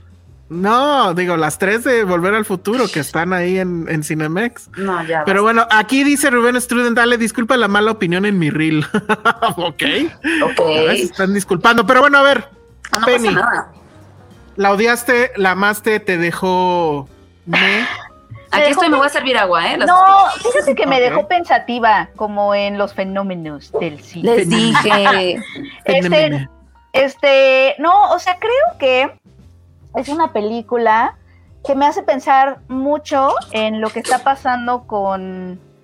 Me hace pensar mucho en el cine de autor para las grandes audiencias que tenemos ahorita y que mucho de ese representa, o sea, que, que representa y lidera a 24, que es esta eh, productora que está detrás de Bo y detrás de otras películas como After Sun, este, eh, Everything Everywhere All at Once, o sea, estas películas que se podrían llamar como, o sea, está enfocada en cine de autor para las grandes audiencias porque siempre tienen como este elemento pop, o sea, sí, es, sí, son, sí son historias que están un poquito popificadas, no todas porque también está Close, o sea, ha tenido otras historias, pero dentro de su filmografía sí, sí, A24 ha sabido hacer popular, de cierta forma, a cierto cine eh, considerado de autor. Eh, dicho eso, siento que pueden pasar cosas como la que le, siento que le pasó a Ari Aster, que es una película exorbitante, ¿no? Este, muy exorbitante, que, o sea, que acumula y acumula y acumula símbolos y no llega a nada, pero eh, está muy enfocada en verse bonita y vistosa. Y eso ya lo, eso lo he visto como en otras películas últimamente, me recordó a Bardo. O sea, ¿sabes en qué me recordó a Bardo? En que son estas películas que al parecer son sueños y al parecer son oníricas y al parecer este... Sobre todo al parecer quieren ser muy frescas eh, y muy libres y muy subversivas y originales, pero las siento anticuadas. Eso es lo que me pasa, porque lo que hemos visto en ellas ya lo hemos visto antes. O sea, por ejemplo, esta película me recordó muchísimo a pues, todo el cine de Jodorowsky, que son símbolos, psicoanálisis, Freud, este, el dominio de la madre. Me recordó muchísimo a Santa Sangre de Jodorowsky. O sea, como que estas películas en donde, en donde todo tiene, en donde todos los elementos son símbolos, este, eh, que son susceptibles de interpretación. En este caso, pues hay hasta un pene. o sea, es Sí, tal cual, decir. o sea, es tal cual Freud, psicoanálisis, todos esos símbolos que hay, pero como que Ari Aster los acumula y los acumula no para llegar a algún lado, sino nada más como para hacer algo vistoso y ostentoso, o sea, como algo bonito, o sea, como espectacular. Pero- Y me pasó lo mismo con Bardo, o sea, que son cosas que ya hemos visto, pero nada más es como de, oh, qué bonito se ve, ¿sabes? Nada más ya lo hemos visto, está reciclando cosas y no llegan como a muchas cosas, este, pero, pero está muy, pero está bonito, o sea, está espectacular. Pero no sentiste que sí, o sea, dices que no llega a nada, pero yo sí creo Sí, que no. llega a la- al asunto de justo meterte en la piel de un personaje que está sufriendo todas estas cosas, ¿no? Que pues son De hecho, esquizofrenia, este, no sé, ni siquiera me sé los términos exactos, ¿no? Pero la ansiedad, la angustia, este, todas estas cosas.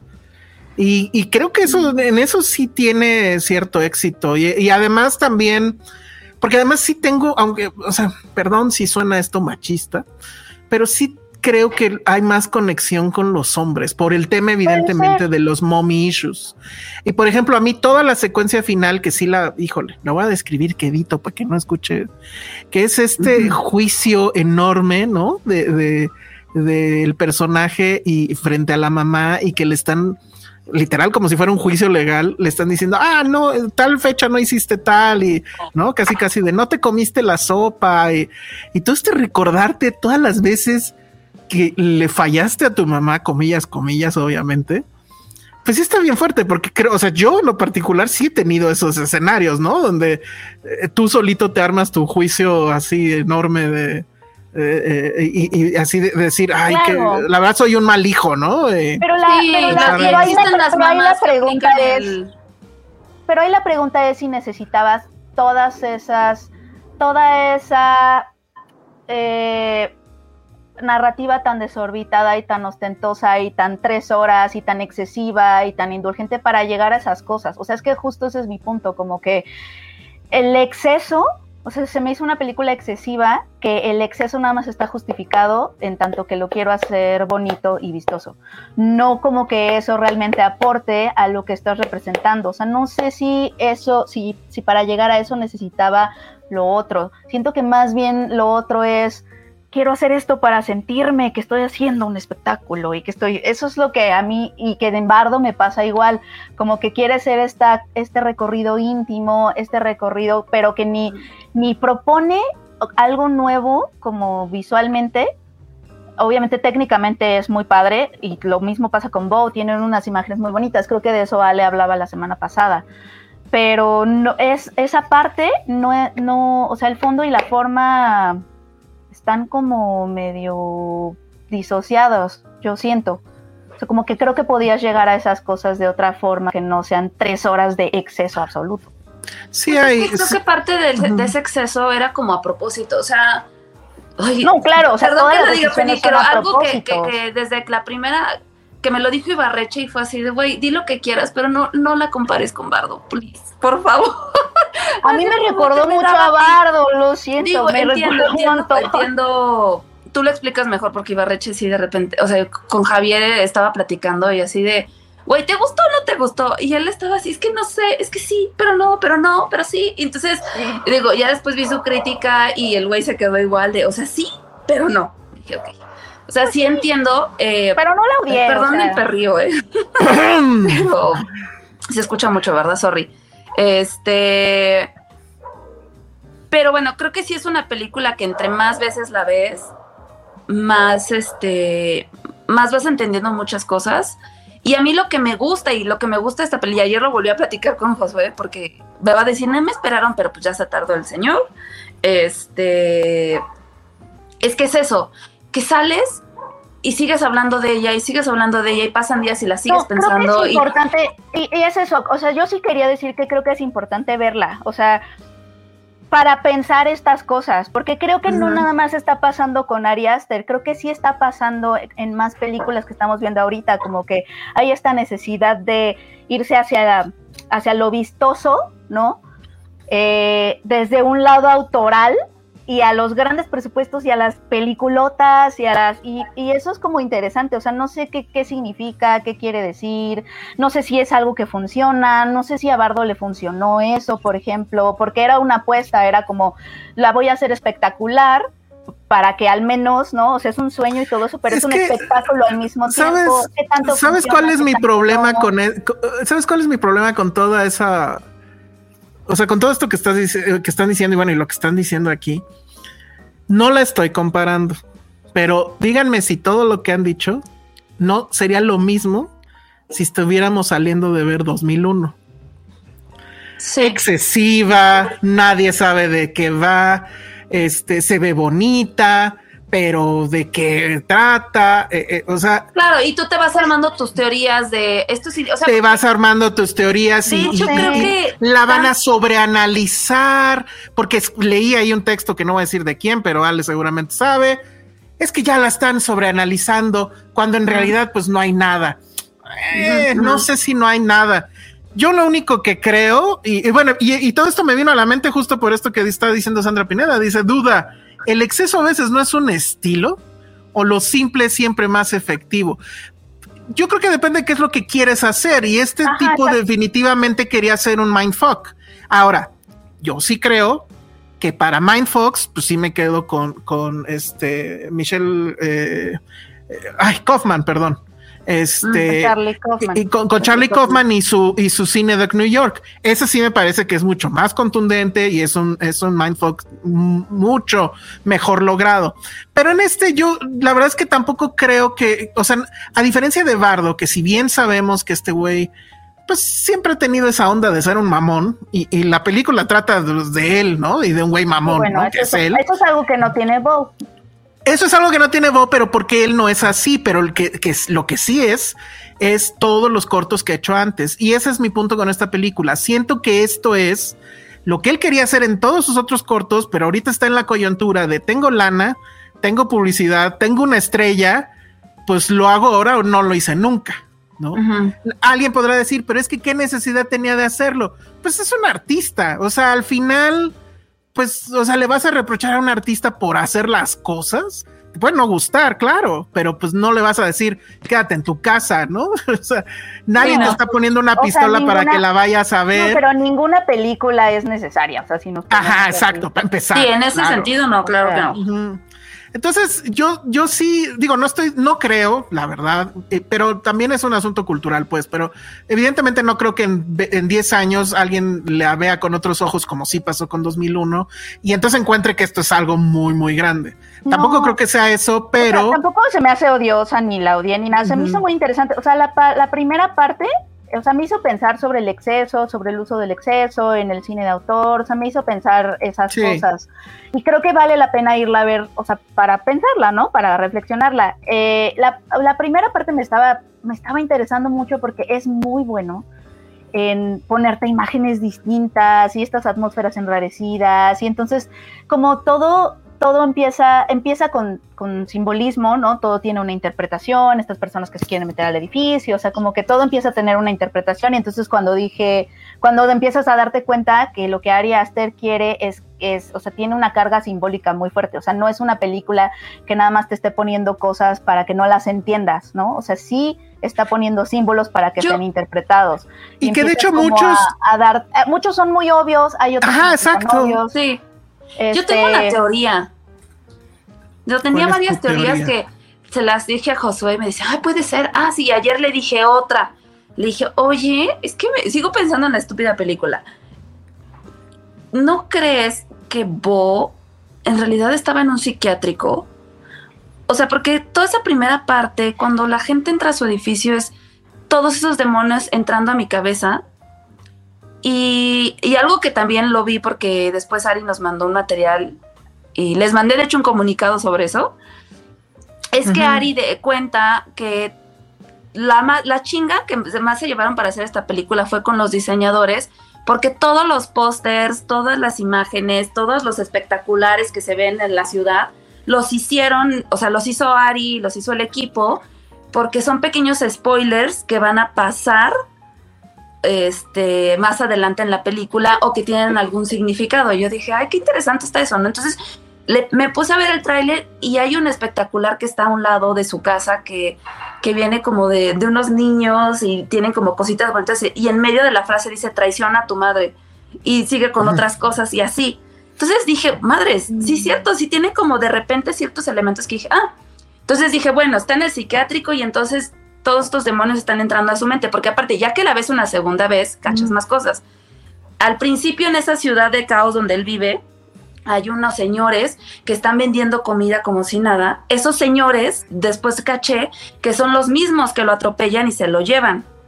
Esa parte la sentí como, güey, estoy en tratamiento, pero te quiero controlar y demás, porque al final, pues todos nos damos cuenta de que todas las personas con las que se involucra Bo en su vida son, este, trabajan para su mamá. Una amiga en la oficina me dijo, oye, la volví a ver el, el domingo y en la escena donde la niña se toma la pintura, me dijo que no sé, ya entendí si también esta represión de Bo por las sexualidades, porque también reprime el que a lo mejor es homosexual o algo, porque la niña esta le dice, este, fucking faggot, I have videos. Y él se queda así de, ¿cómo? Y si te das cuenta, a lo largo de la película, sobre todo la parte cuando él ya llega al funeral de su mamá, va bajando las escaleras y hay un cuadro que tiene la mamá del momento en el que Bo, así es una foto de Bo hablando por teléfono cuando le dice que le robaron su maleta. Lo que significa que la mamá todo el tiempo lo está espiando desde que, desde dónde vive, ¿no?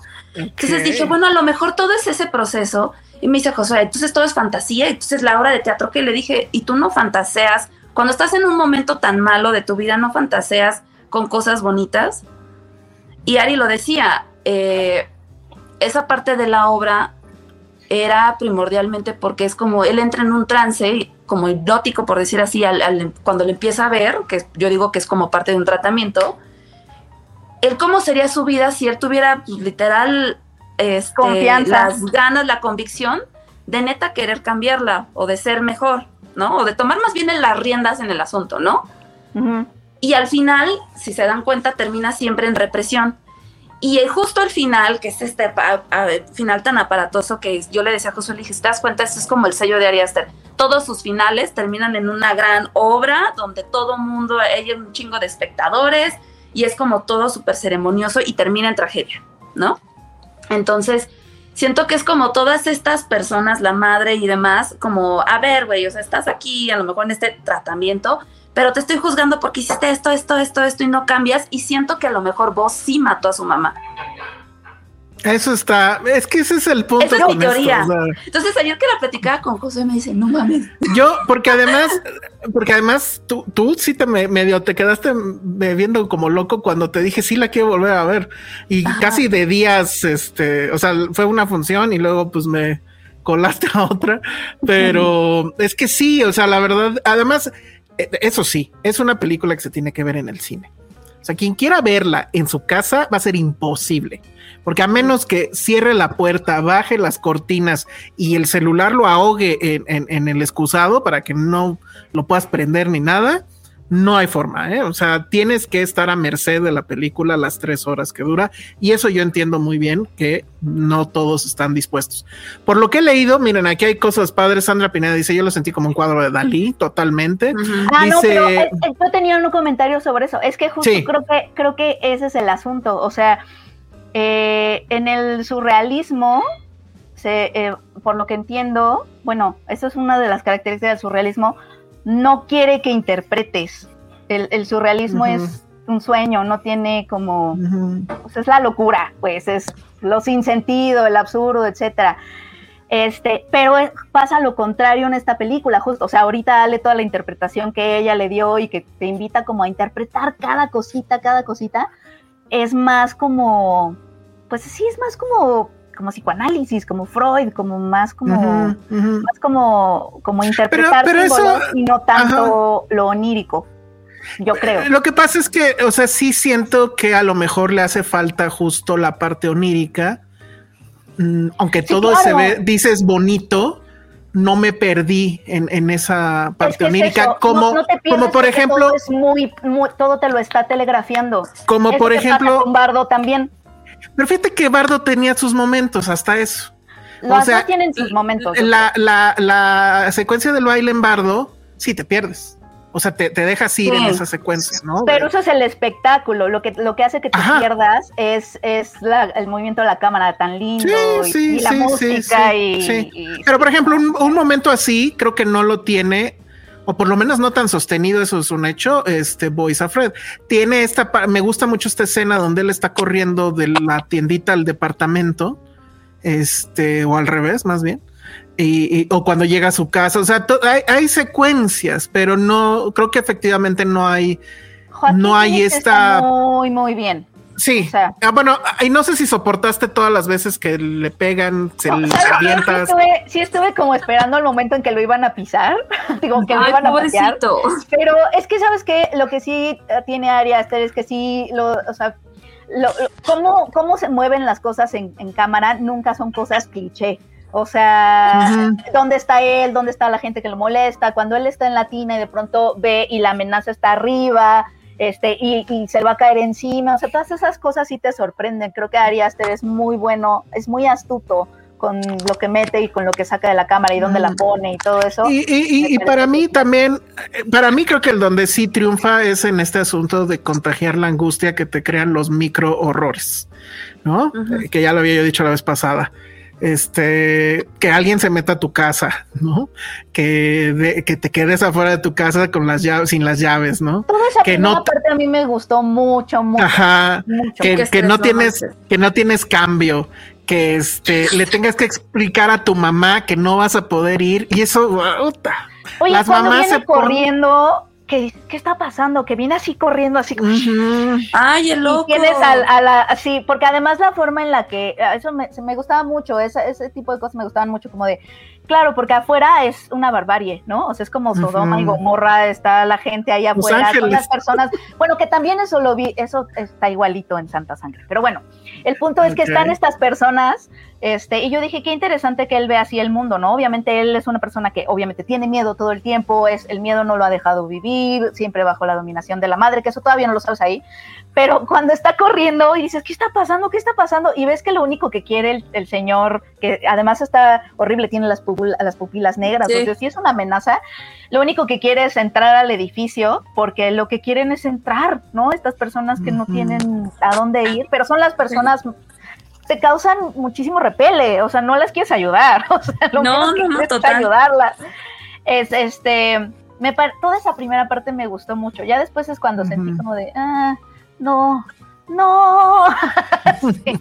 Me perdí un Bueno, poco muy en bien. el exceso, pero Dice aquí, justo hablando de exceso, Madame Blanche dice, cuando empieza la obra de teatro que la metáfora del padre es muy bonita, pero se mamó con lo repetitivo en toda esa secuencia. O creo sea, que sí, la, la, la crítica que sí creo que es invariable y, y poco discutible es el exceso, ¿no? Yo lo entiendo en el engolis, eh, eh, pues sí que se engolosina con el tema de tengo ahorita todo, ¿no? Estoy en un momento en la carrera, tercer película además, donde tengo todo. Y pues lo hago o no lo hago, ¿no? Esa fue su decisión y, y fue por todo. No, no la saca del parque, eh, pero nos tiene, nos sigue teniendo aquí hablando, ¿no?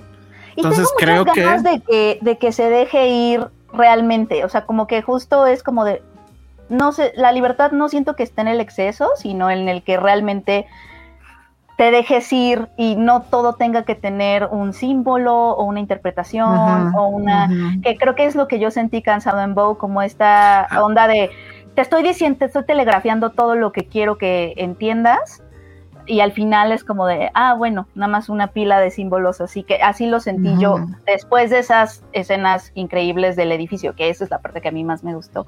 Sí, la- Este- esta que nos está diciendo Madame Blanche también, la llamada con el empleado de UPS, no mames, ese sí es un gran momento de se tensión. quiebra, o sea, yo de verdad pensé que iba a ir que del edificio me imaginé muchísimas cosas que me emocionaban y ninguna se hizo realidad. Pero bueno, también esa no es mi película, es de Ari Aster, pero, pero es Richard Sí, no. Farrell.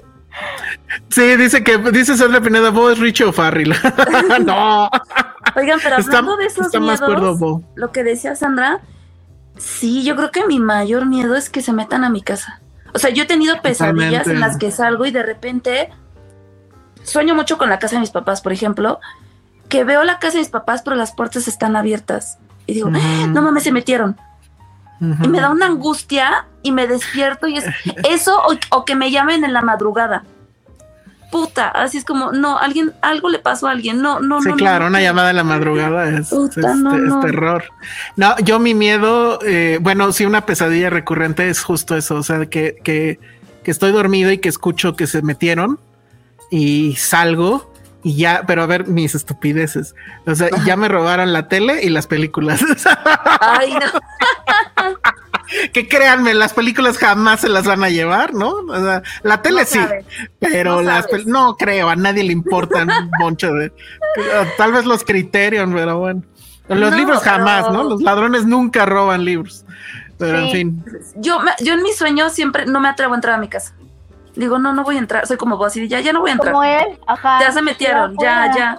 Es como él, ¿ya ven? Pero además es que es sí como tiene mucho- eso. Como, como sus cosas de, de.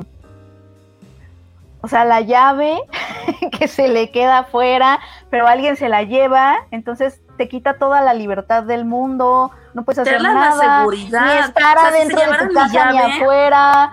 O sea, como estás como en la intemperie, pero raro, porque nada más se llevaron tu casa. toda esa parte está muy padre. Ya después Por eso yo- mejor yo compren creo que este, ya- son caras, pero inviertan en las de tic, tic, tic. Más fácil. Sí. Si eso hubiera hecho vos, se acaba la película Ya, ya. sí, y dura sí, media hora, se acabó. Bueno, muy bien. Pues eso, eso es Boys of Red. Lo- lo- la parte del teatro, esa es la que le quitaría, aunque está bonito el mensaje y todo. Y fíjate no, qué yo no me loco, encantó la esa parte. Y es bonita, o sea, es muy bella No, visualmente no. toda esa parte. Y Pues, juega que- con es que no está. José, pero por ejemplo José sí me sigue diciendo, esa es mi parte favorita. Eso es lo curioso. Yo estoy un poco contigo, Penny. O sea, sí me gusta la parte del teatro, pero siento que si ahí la película es donde se vuelve ya más pantanosa.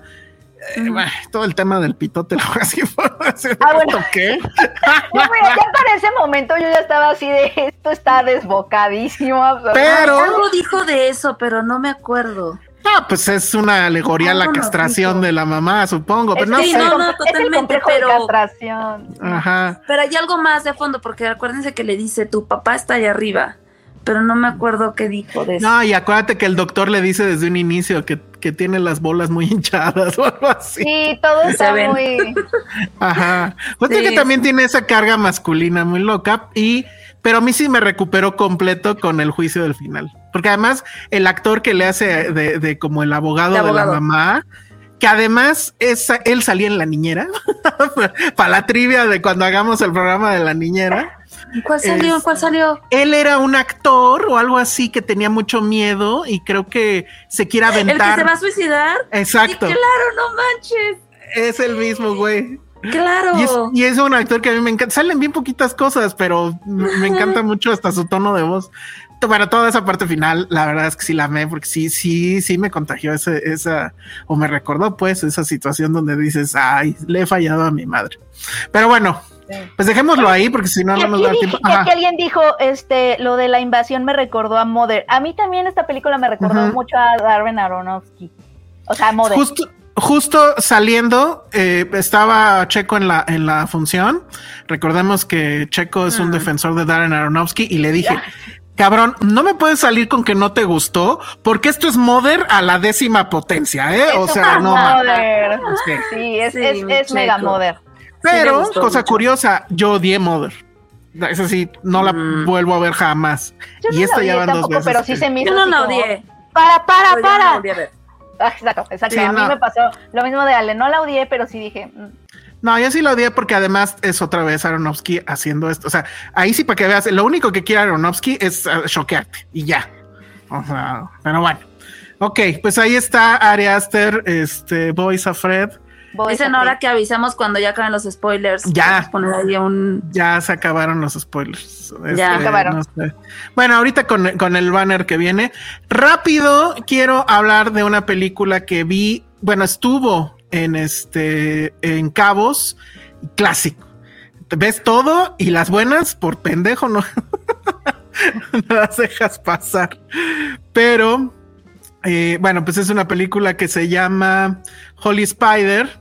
Es de Ali Abassi, no sé si se acuerdan de él. Creo que ya no me acuerdo si con la anterior ganó Cannes. Pero, Mm, ay, ¿cómo sí, se sí, ganó algo en? Cannes. Ganó algo en Cannes. Yo recuerdo que usted, yo no la vi, pero yo recuerdo que se platicó aquí esa película. Ahorita les digo cómo se llamaba y recuerdo que, que pues sí les había gustado sí. mucho. Se llamaba, ay, estúpido celular. Se llamaba Border. Border. Ah, ok, ok. Y yo creo, creo que esa sí la vio de menos. Este, Yo no la vi. eh, Josué. ¿Borde no la viste tampoco? No. Pero creo Mal, que sí la bueno. platicamos. Creo que la platicamos. Creo que Josué fue quien la vio, porque la vio en un festival y, y- y- Ajá. y por, y por ahí va. Pero bueno, esta es la nueva película de, de este director, Ali Abasi, y voy a estar volteando mucho a ver los nombres porque sí están bien complicados.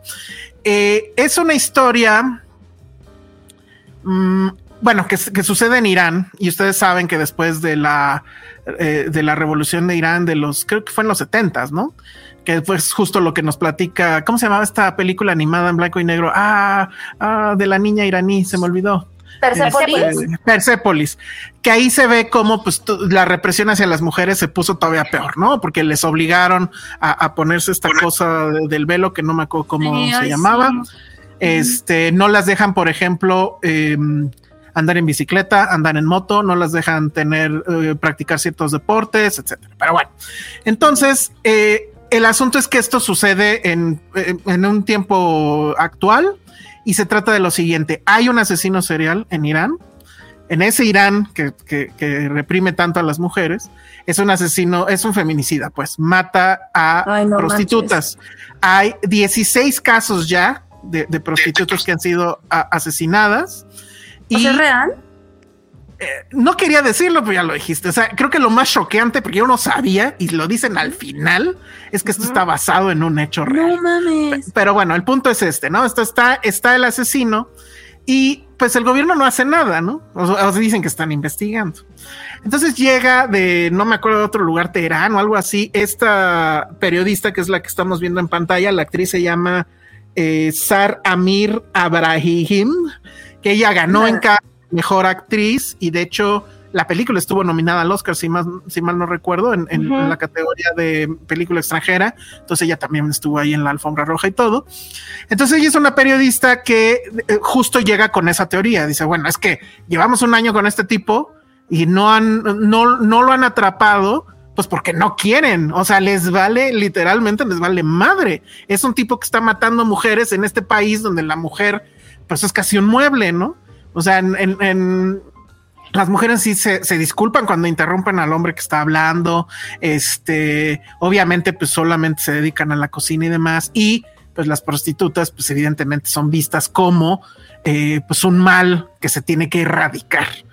Entonces, pues un poco a lo True Detective, ella llega con un periodista local, porque resulta que este tipo, después de matar a las mujeres, le habla al periodista y le dice, ¿no? Que está en su misión de, de este.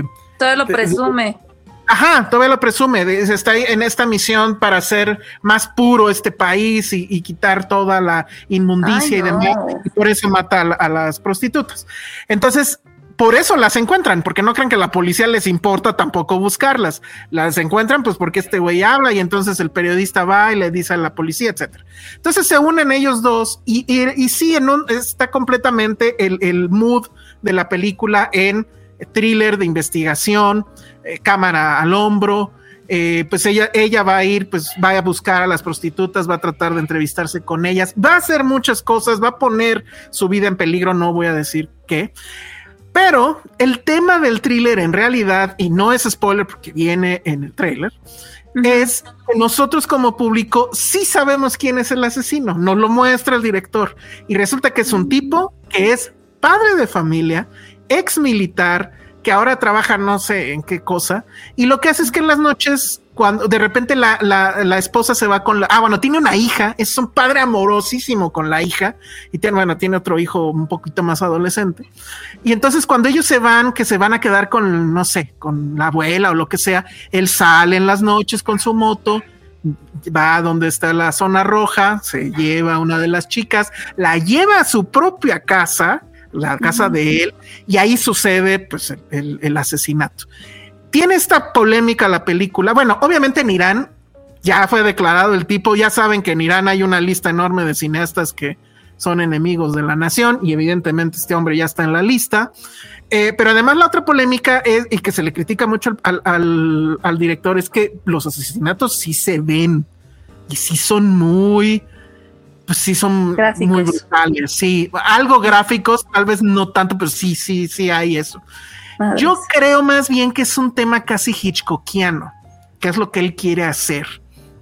Pero entonces el thriller no está en, en atrapar al asesino, porque además ya sabemos quién es y, y lo conocemos, sabemos quién es su esposo, todo. El thriller está justo en este asunto de todo un sistema que básicamente odia a las mujeres, exacto, contra esta mujer que cuando llega, por ejemplo, a, a- a Irán, no le quieren rentar un cuarto de hotel porque va sola. ¿Dónde está tu marido? No, si no, no te rentan un cuarto de hotel. Ay, que la horror. policía le dice, bueno, ¿y tú qué? ¿No? O sea, ¿por qué estás metiéndote en esto? Esto es de hombres, no tiene por qué las mujeres que investigar. Que los policías la acosan. ¿Qué Este, año es? No, pues se supone ese tiempo Es actual. ayer. Ajá. Sí, ajá. No, bueno, al final sí sale el epígrafe de que esto sucede, sí sucedió. No sé si el personaje de la periodista existió, pero el asesino sí, sí pasó. Y a media película se convierte en otra cosa, pues sí, un giro de 180, porque ya no vamos a estar en, en- en el thriller, sino vamos a estar en un tema de juicios y de abogados y de... No quiero contar más porque siento que eso sí sería un poco... un No, porque sí la quiero ver. Pero realmente, o sea, la habilidad que tiene este hombre, el director Ali Abasi, para darle ese giro a la película y que te siga teniendo, eh, pues sí, aunque es un cliché decirlo, al borde del asiento. Porque pues sí, o sea, primero estás, ok, ya sé quién es este monstruo y estás viendo al monstruo y luego qué va a pasar, cómo lo van a atrapar, pero además, pues sí te pones a reflexionar, ¿qué pasa si lo atrapan? Si todo el país odia a las mujeres, ¿no? Y, Sí, o y sea, ¿qué más a a las prostitutas. Ajá, Claro. exacto. Entonces, ese es realmente el thriller, no tanto buscar al asesino, sino qué va a hacer toda esta nación y cómo, pues este odio, qué va a pasar con ese odio, porque esa es al final la gran, la gran este, conclusión de, de la película, que evidentemente no se las voy a contar, pero sí hay una conclusión respecto a qué pasa con todo ese odio hacia las mujeres. Entonces, me pareció fabulosa. Ella actúa increíble. El tipo que le hace del asesino, la verdad es que también actúa increíble. Lo odias mucho. ¿No? Y, y este, y bueno, y toda la burocracia, las autoridades, pues bueno, ya sabrán, ¿no? O sea, aborrecibles a más no poder. Pero me encantó, o sea, siento que hay un manejo muy bueno de los espacios, hay un muy bueno, muy buen manejo de la atención. Eh, Pues sí, es un True Detective. Hay mucho tal vez de David Fincher. Y a mí me recordó, ¿cómo se llamaba? Carmín Tropical. Ah, ¿Se Ah, acuerdan de, de la mexicana sí. de. Rigoberto? Este, Rigoberto Perezcano. Creo ¿Cómo que también llama? tiene mucho. esa. Carmín, es- esta película, Holy la Mexi- Spider. ajá, esta se llama Holy Spider. Holy Spider. Tiene el peor póster.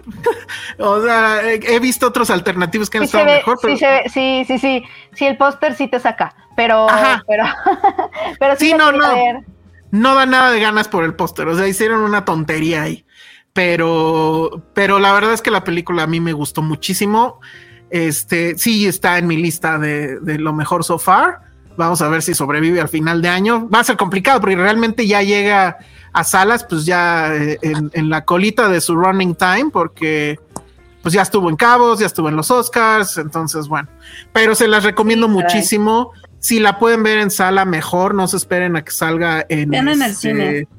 Sí, véanla en el cine porque sí es, sí es una muy buena, o sea, es, es raro por el tema, pero es una gran experiencia. O sea, la película te mantiene atento todo el tiempo, no, hay- no se vuelve aburrida nunca. Y pues sí dices, wow, o sea, Mm, qué padre. e- e- e- este asunto del, del- del odio a la mujer en, pues en esa zona del mundo, pero pues que también se transmina, ¿no? O sea, poco a poco Sí, sí, sí. este, se va contagiando, pues es, es, es terrible. Este. Nice. Dice Leonardo Hernández que nos deja un super chat. La película documental más impactante acerca de la sumisión de la mujer es La lapidación de María. La encuentran en YouTube, lo más horrible que he visto hoy.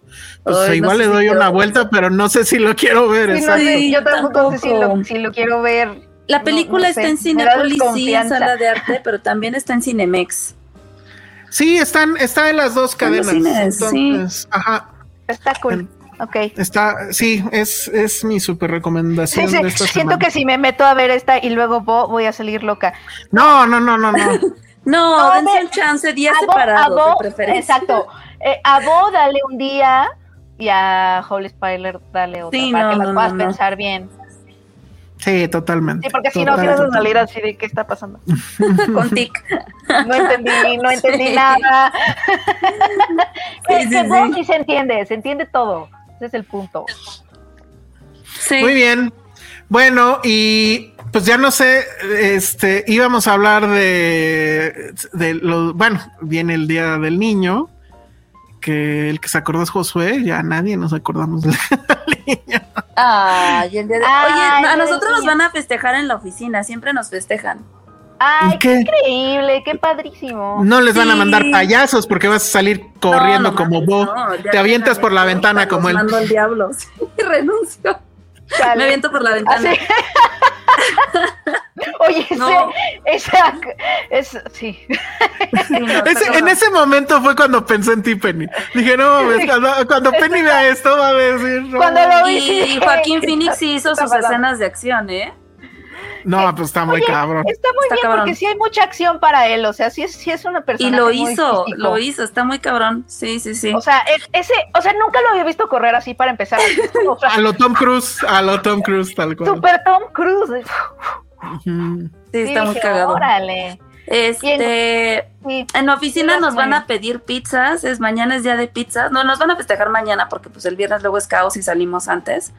Pero va a ser pizzas y siempre nos dan dulces, bolsitas de dulces a todos. Mm, Sí. Ah, está súper bien. Sí, también en el Día de Muertos nos dan a todos nuestra calaverita. Ah, Sí, Diamond es muy friendly en ese aspecto. Tiene sus, Está muy bueno. tiene sus detalles Nice. lindos. Este, todos los días nos ponen fruta picadita con, con nuestra barra de frutas y este pepino y jícama y zanahoria con chilito, limón, tajín. Ah, bueno, qué consentidos. Súper Pero bueno, lo que queríamos era pensar en cuáles son los niños más memorables del cine.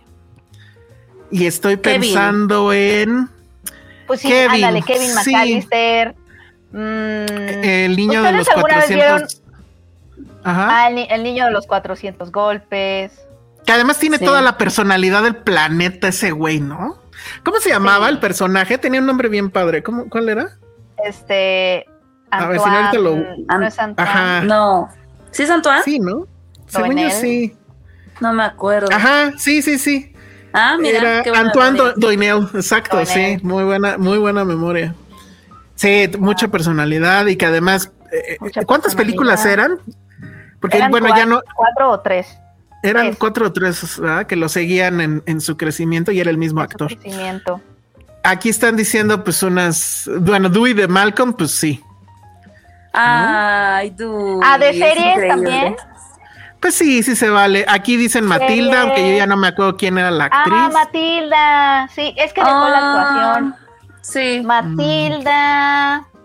Aquí dicen Elliot, aunque Penny lo odie. ¿Odias a Elliot, Penny? Es que es muy chillón, pero sí, Ah, no te, no supongo te que gustan también. los chillones. Es que, Porque es que grita un montón. Vean esa película y vean cómo grita. Pero y pues además es que no si ayuda a su viviendo causa. con un alien, tú no gritabas. O sea, si lo tengo que proteger. Pues, es que Pero al principio no sabes, porque a lo mejor te quiere matar. Ah, Pero Es que creo que es el grito, porque, ok, puedes gritar, pero siento que es, no, algo tiene su grito que es como, ay, no sé. es Recordemos que Penny personal. tiene un issue con los hombres que chillan, lo cual me hace pensar que Iván es así un, sí, todo tanque, ¿no? un tanque de guerra.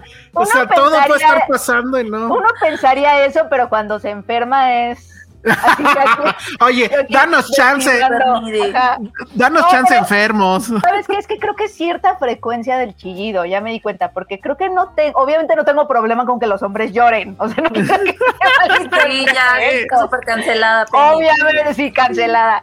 Este, No, creo que esos dos personajes tienen como una frecuencia de chillido. Ah, porque además Daniel San sí tiene actitudes muy tóxicas. Pero Daniel San no chilla. Mm", Claro que no, es como, y todo el tiempo le está, está- le está chillando a No. Miyagi, cuando Miyagi le está dando. Bueno, pero, o sea, le está chilloteando, pero literal Pero así no, chillar, no. sí, no. Y gritar tampoco, ¿eh? Gritar, como- no, nada más es como muy estridente su chillido, como, como. ¿Pero cuál chillido? es cierto. No, Penny, ¿Cuándo no, pasa eso. Penny? ¡Ay, que no quiero! ñe, ñe, ñe, ñe". Ay, no, no puedo con Hace berrinche, eso sí. Es pero no chilla. Es berrinchudo, sí. Y Elliot grita de una forma Oigan, rara. ¿de, de qué privilegios gozan? Itzel Coca dice, mi papá también me da regalo del Día del Les Niño y Reyes. mis papás no me dan nada. Madre, no, Elsa, que me da. ¿qué compramos? Hay que comprarle algo a Elsa. Cómprenme algo, Del por favor. de- del Bueno, a del ver, niño. más niños. El niño del sexto sentido. Ese también, ese sí era chillón, para que Ah. veas, Penny. El niño de sexto sentido. No mames, Pero imagínate vivir así. Se entendía Ay, no, más. O sea, Daniel pobre. Sanz, Merlina Adams. se quedaba catatónico con lo que le pasaba al niño de sexto sentido. O sea, no podría con eso. O sea, no, no, no. Qué trauma.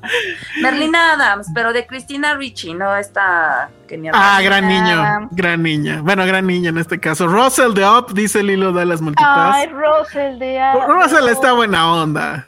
Sí. Russell Rosa está está buena padrísimo. onda. Y viene- Luca. Viene secuela, ¿no? Bueno, es un corto, creo, de Up. Ah, sí. Creo que sí. Ajá. Había una serie, ¿no? Del perro. La verdad estaba bien tonta, pero sí la vi. No la vi. Oye, oye, también, oye, ustedes, eh, yo de chiquita, para mí, lo que significaba ser una, tener una infancia rebelde, sí, sí era Daniel el travieso. Ah, claro, pues sí. Entonces sí era como mi primer encuentro con la rebeldía infantil, nada de Pero el de la caricatura. golpes. Sí, el de la caricatura, tal cual. O sea, No, a ver, el rebelde, rebelde Bart. Bart sí. Bart. Sí. Bart es un buen niño del, del cine. Mm, Ah, Ki- Kirsten Dunst en Jumanji, pero tampoco hace mucho, ¿no? ¿O sí?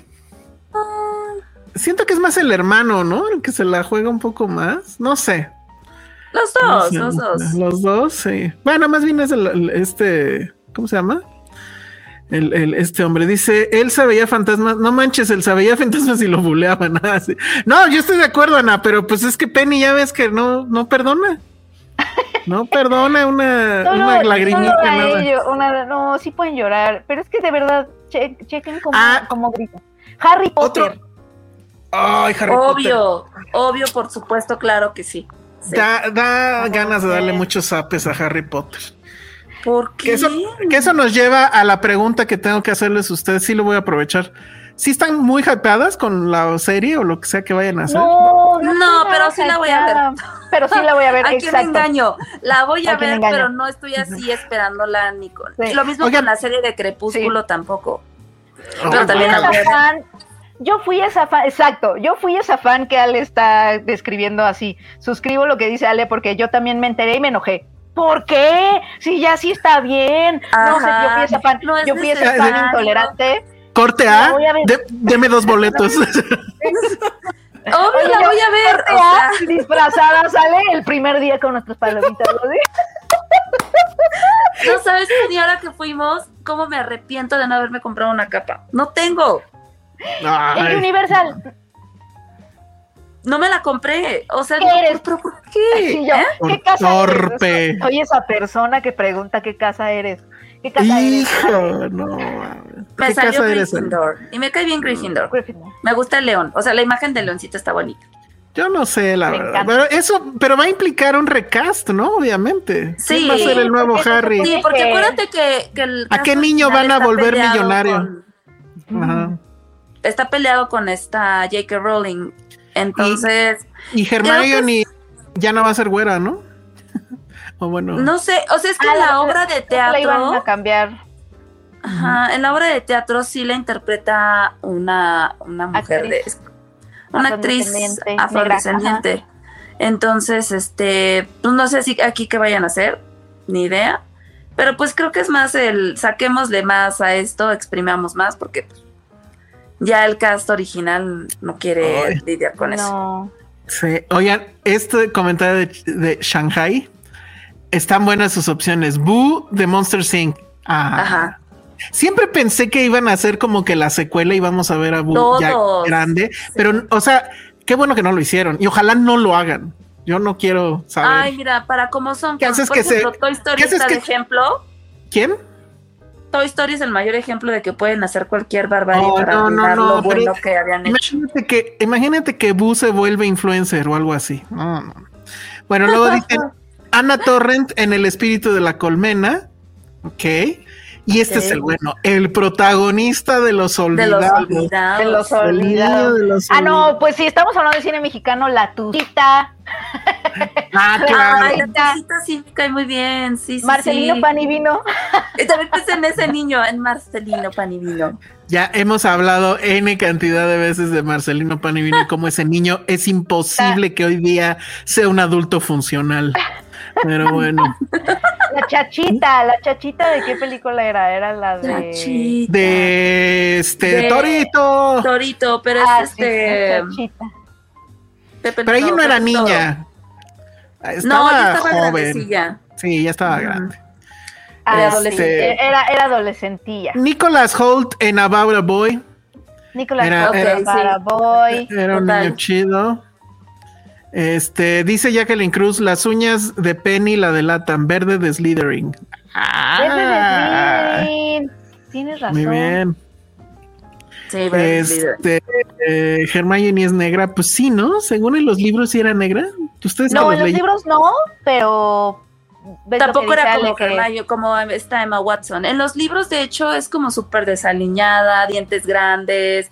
De hecho, te Mm. dicen que ella como que sus facciones cambian y como que se pone más guapa cuando toma la poción multijugos y se convierte en gato. Después de eso, como que como algo que le cambia en ella. rasgos. se le afinan los rasgos, pero no era un desmadre. o sea, sí te la... o sea, Súper este, despeinada. hablando de etnia, sí era como Emma Watson, pero no así de guapa. Ok, aquí Leonardo Hernández nos manda un super chat y nos da varias opciones. El niño de la villa es, de la vida es bella. Ay, no ese niño a mí me caga. Pero Esa película de en personajes general. icónicos. sí, no, ese niño no es, res- eh, no es rescatable, la verdad. El niño de Where the Wild Things Are, sí, ¿no? Sí. El niño de Ricky Ricón, que pues es este Ah, Macula, ¿no? Ricón. Ah, sí, es que él, él y todos los niños. Gracias. Sí. La niña de Great Expectations, bien ahí, ¿eh? La niña de Great Expectations. Sí se quedó como en el imaginario de muchas personas. Sí, Sí, sí, sí, sí. sí. Oye, este, Bella Ramsey de Last of Us toda- todavía es una niña, ¿no? No, ya está grande también, Ah, sí, ¿no? es cierto. Sí, sí, Sí, Ya ya está está grande. grande. Estaba pensando si, si Esa copa esta, menstrual y todo. la, la odiada, que se copa menstrual, claro. Este, la muy odiada por mí, Winnie Cooper. Muy al principio de la serie, si es una niña todavía, sí, ¿no? ¿O no? Pero ya es como también adolescentona, ¿no? ¿Qué tiene? ¿12, 13? 13, ¿no? Deben de tener 12. tre- bueno, sí, ya los 13 ya no, ¿verdad? Sí, puede ser. El niño de Cinema Paradiso, sí. Ah, sí, Sí. el niño de Cinema ¿Saben quién? El niño de mi pobre diablillo, que no me acuerdo cómo se llama en inglés. Niño problema, ¿no era ese? No, ¿verdad? No, ese es, ese es Chucky, ¿no? No, había una, no se acuerdan que había Ah, una no, caricatura que se llamaba. Niño Problema. Ah, Pero no, el que tú estás diciendo es otro. ¿Quién? Bebé Bubu. Ay, esa no sé cuál es. Este. el al- del niño que eh, se pierde en Nueva York. Ah, sí, el del Ah, bebé no. suelto. Cuidado, bebé suelto. Sí, Bebé pino. suelto, totalmente, pino. totalmente. Está bien estúpido que le digan bebé pino. Jacob Tre- Tremblay en Room. Bebé pino. Híjole, Ah, me cae Tremblay. muy mal. También. Pero Me cae muy mal también ¿Cómo ahí. te puede caer mal, Jacob Tremblay? ¿Sabes dónde me cae bien? En la película donde él con sus amigos, eh, que es una película de Seth Rogen, ¿no? ¿Cómo se llama? Ajá, Good Boys sí, o algo así. The Good Boys. Ya. The Good Boys. Ahí sí Pero me cae lo bien. odias en, en, en The Room y en Wonder. Ay, sí. Toda esa película la odio. No, es en The no. Room tiene cuatro años. ¿Por cómo puedes odiar a un niño? Lo odio, lo odio, lo siento. Su personaje. El Wonder tiene, tiene una deformidad en su carita. Me caga la madre. A ver, este que, a ver si lo viste. Este, yo sí la vi y me gustó. El niño de Jeremías, pero no sé cómo se llama. Ay, claro, sí está bien. A mí el Jeremías sí me gusta mucho. A mí sí está también bien es una gran película. película, sí. Ajá. Jack Fan dice un abono para especial de Harry Potter con Ale Penny y Josué. Órale. Eh, Qué bueno, Oye, ese día no trabajo. Shazam, Shazam es un niño. Shazam- no, pues en la película no tanto. Tanto. Es como. Es un Pero twin. tiene como 14, ¿no? En Ah, el ya cómic sí. Ah, En el cómic es casi casi Charles Dickens porque vende periódicos y así. Entonces sí, Twist. sí, sí. otro Es niño. Oliver Twist, exacto. Sí, sí, sí. Thomas J. de My Girl, dice Jiménez Lipman. O, o la, o la niña, este, ¿cómo se llama? La niña. De mi Ah, primer beso. Veida, ¿no? Veida. Ay, ¿Cómo se llama la, la actriz? La actriz, no me acuerdo. Elisito dice los niños de Stranger Things Ana. cuando eran niños. Ana Blonsky. Blonsky. No sé. ¿Cuál, era No. ese? ¿Cuál es este Simon de Simon Birch? Dice Luis Ángel Mendoza. Sepa. Ay, qué mal que no sabemos eso. Ay, no. Luego Crisis 85 nos dice Demian de The Omen, claro. Ese Demian también es un Omen. Ay, pero es que ya son, o sea, son un buen. Pues Peter Pan. Mm. Peter Pan, pero pues nada, bueno, sí. Millie No, Bobby. Brown ya se va a casar. sí, No, cierto. Está cañona. Los niños de Stranger bueno. Things, es- este, sí fueron como un boom. Oigan, que los caballeros del Zodíaco eran niños. Dice RH Byrne, a propósito de caballeros de Zodíaco, los cinco caballeros de bronce al inicio de la serie tenían alrededor Sí, de son 11, 12 años. Órale. Ya la quiero ver otra vez. O sea, quiero ver la serie. el No mames. Digo, la Los niños, los niños de detective en el kinder, pero pues ninguno es así. Oye, ¿qué Nadie se tal? acuerda. Remy y. Que Ah, nos pues traumaron sí. en nuestra infancia. No, pero Heidi sí Totalmente. estaba aguanta. Heidi hasta leí los libros, sí me gustaba el libro. Heidi está Pero. Remy Oye, era un trauma tras otro. ¿no? Remy era, manches. Remy era un trauma horrible. Horrible. Los niños- de It. Los niños de It. Pero todos estaban bien tontos, ¿no? Sí, porque eran No los perdedores. Es que eran los perdedores, sí. Los, miren, ya llegó el niño. Ya cuando nos vamos, ya son las dos horas, justo ya nos vamos. Sí. Qué bueno que llegó a despedir. Muy bien, los niños de chiquilladas. Uy, ya nadie se acuerda de eso. Saoirse Ronan, o como se diga, en Atonement. Saoirse Ronan. Ah, sí. ¿Era niña? Era niña. Sí, era niña. Bueno, Anna Klumsky. Ana Klumsky. Gracias, Jime. Muy bien. Billy Elliot, pues sí. Anna Paquin en el piano. Elio. También. ¿Ya nombraron a la niña de Little Miss Sunshine? No. Ay, ella es muy, ella es muy clave, sí. Lindsay Lohan en, en Juego de Gemelas, Gemelas, claro. Sí, Claro. sí cuenta. Ajá, ok. Este, la familia Peluche, no, ¿qué pasó? Linda Blair, claro. Linda Blair. Ah, claro. Gran niña. Perfecto. Pero sí estaba chiquita, ¿no? Ya estaba un poco más grande también. No, sí era una niña. sí, era una niña, ¿no? Bueno, bueno era una twin. A lo mejor, pero estaba actuando de niña. O De sea, niña. sí, sí, sí, sí, pues ese era el escándalo. Los niños de Stand By Me, los niños de Goonies. ¿Alguien quiere pensar en los niños? ¿Alguien quiere pensar en los niños? Pues justo eso es lo que hicimos. Roddy Todd, está buenísimo. Eh, Miley de Red, ¿sí se llamaba así o cómo era la de Red? Podemos hablar de Red. Que, Miley. No, pero no son niños, ¿o sí? Son No, niñas. pues no. Son, ni- Son bueno, niñas. son niñas, pero ya están grandecitas. No, están chiquillas son todavía. niñas, sí. Los niños de Stand By Me, ya los dijimos. Samara, la niña del aro. Ay, no, qué gran, qué gran, sí. Oye, Ah, niños claro, en el terror. Samara. La niña de Silent Hill. La niña Bueno. de Silent Hill, sí. Pero bueno, pues ahí Muy están. bien, pues con esto ya nos vamos y aquí viene Josué para despedirse. Lolita, ah, carajo. Lolita. No, pero Lolita sí era adolescente, ¿no? Sí, no. Era twin en dado caso. Sí, porque si ah, no, miren, ahí está era- Josué. ¿Desde dónde? A ver, Desde ¿qué habla coche. Josué? No manejes así. ¿Cómo voy a estar manejando? Estoy estacionado. Ah, bueno. ¿Estás No ebrio? No, no tomé nada. No pude llegar antes porque Ahí vas a contar. vine, sí, claro, vine a un evento de béisbol, de turismo de Ah. béisbol, y me gané un viaje de una semana a San Francisco ¡Guau! porque contesté una pregunta sobre béisbol. me parece muy bien. Y Así tus luego, conocimientos han rendido fruto. sí, yo ya, me, ya, me- ya venía, sí venía como ya a tiempo, y me encontré algo de alguien de los que trabaja en los Yankees. Órale. Y estuvimos platicando y me dijo, cuando quieras ir, yo te consigo el mejor lugar gratis porque eres muy fan de los Yankees. Ah, está genial. Ahora por Entonces- de cómo habla no te lo va a dar. Exacto. No, ay, no. ojalá esté, ojalá nos esté viendo. Ojalá no, lo dijo, lo dijo en inglés, pero por eso no pude llegar. Se los juro que sí, me iba a salir de mi evento aquí en Polanco a las nueve en punto, pero como cinco minutos antes fue el show del, del, del boleto, bueno, del, del premio, y me tuve que quedar como media hora para que me explicaran todo el rollo, ya me quedé platicando, entonces, perdón, perdón por llegar tarde. No, pues más bien, mucho. como No, bien dice la tía Freddy. Hola, Josué. Hola, Adiós, Josué. Adiós, Josué. Pero creo que Despídete el- del programa. Creo que la moraleja es no tener hijos, ¿no? Este, esa siempre no- ha sido la moraleja, no o importa. no hablaron de eso como de hijos que no quieren tener. O sea, No, de, hablamos- de niños en, favoritos en el cine. Los de tres ninjas, Penny.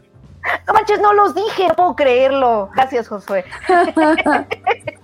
Esa fue tu aportación. Los de tres ninjas, sí. Y también, y el niño de Jerry Maguire. Ah, mira, él también. Ay, no, pero ese niño está bien feo. Y los de Moonrise. Kingdom. Los de. Moonrise Kingdom. Nadie dijo los niños de Moonrise Kingdom.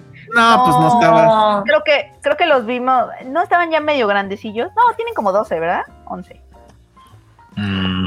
La niña Medeiros.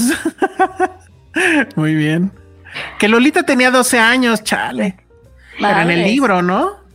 Qué, qué problemático. Nadie dijo lo de, nadie dijo ella, la niña. ¿Qué? ¿No saben de qué hablo? ¿No saben de No. qué hablo si digo ella, la niña? no. La niña. Pero Leonardo Hernández, Leonardo Hernández tiene una pregunta para ti, Josué, y dejó un superchat. entendí eso. Dice, la pregunta que Josué respondió fue, ¿qué es más difícil lograr? ¿Juego perfecto o triple play sin asistencia? ¿O explicar los ocho casos de causar un bulk? Que no sé qué es eso. Ese es chiste entre él y Josué. No, es algo muy, muy clavado de un de, de béisbol, pero lo más difícil es un juego perfecto.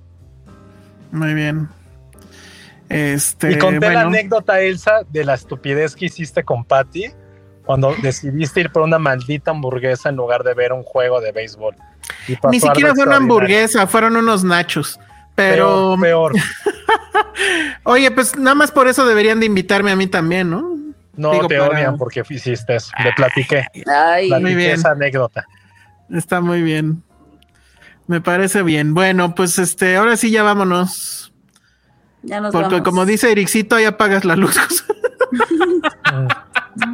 Prende aunque sea la del coche para despedirte tantito. ah, ah, mira, sí, ahí está. Muy bien. está. Bueno, pues vámonos. Redes sociales, Penny. Eh, arroba Penny Oliva. Muy Ay, no, oigan, ¿puedo enseñar algo rápido? O sea, no me Sí, claro, nada. claro, Es que claro. que Es importante. No, ultrasonido. Ultrasonido. Verga, verga, verga. ¿Es un ultrasonido, Penny? No, es que ya Ah, ya llegó. A ver. me lo dio y sí quiero, o sea, sí quería agradecer. A ver, déjenme, déjenme contar para la gente que nos escucha por Sí. audio. Lo sí que tiene Penny. Ajá, lo que tiene Penny en sus manos, ¿qué es Penny? Es una réplica del libro de aventuras de Up, de Carl y Ellie. Ven que tienen como su libro donde ponen sus, como su scrapbook. Y dos podescuchas que viven, me parece que es en Guanajuato o en Querétaro, si lo estoy diciendo mal, perdónenme. Gaspar y Brandon, eh, ellos nos hicieron este regalo a, bueno, es como a Iván y a mí Increíble. por lo de la boda. Y tal cual, o sea, lo hicieron a mano, o sea, no es algo que, o sea, ellos, ellos lo pintaron, ellos lo Enséñalo. ¡Ay! Es, es este álbum, dice Our Adventure Book, y abajo dice Iván y Penny, tiene aquí como su cordoncito, y pues lo abres. No, y está, está, está idéntico. Igualito. Está igualito. Vení, abriste Ay. una página en blanco. No, todavía no le, pero todavía no le pones Pero tiene cosas, que ¿no? ponerle No, cosas. le tengo que poner cosas, sí. Ah, es que pensé que ellos habían dibujado algo ya. No, porque ya No. tiene, es, es un scrapbook, o sea, tiene Sí. que ponerle ya Ah, fotos, cositas, Nosotros tenemos que padre. poner como nuestras aventuras, pues. Ajá, ahí va estoy buscando fotos de una vez. la luna de miel, ahí la vas a Sí. tener que poner. Pero sí quería como agradecer. a Ahora- ahora que Josué-. Ahora que Josué va a donar su viaje a San Francisco para ustedes, ahí ponen las fotos. Exacto. Entonces, Oye, todo lo, lo eso. que no entiendo, Penny, es cómo Ajá. vas a imprimir todas esas fotos. Pues hay una cosa llamada impresora. Vas a Ajá. Lumen, ¿no? O sea, y la, imprimes y las pones. Ya no Y aquí es donde decimos- en es lo que estaba. Ándale, sí, exacto.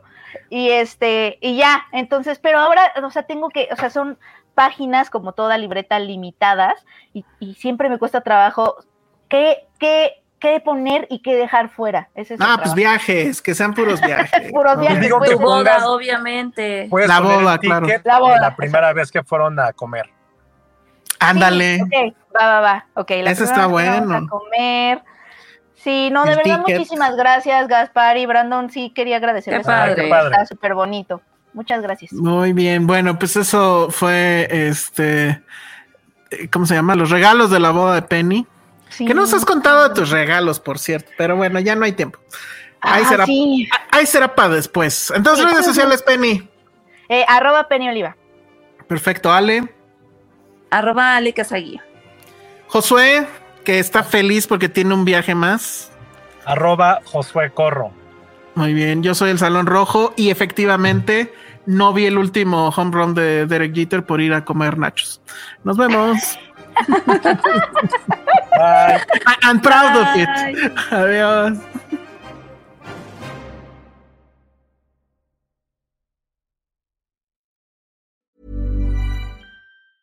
Hey, folks, I'm Mark Marin from the WTF Podcast, and this episode is brought to you by Kleenex Ultra Soft Tissues, your ally to help tackle your allergy symptoms this season. I love the change of seasons, but nobody loves pollen and all those other things floating in the air that make you sneeze during this nice weather. Kleenex Ultra Soft Tissues are hypoallergenic and allergist approved, so fight back against watery eyes and runny noses without worrying about irritating your skin. For this allergy season, grab Kleenex and face allergies head on.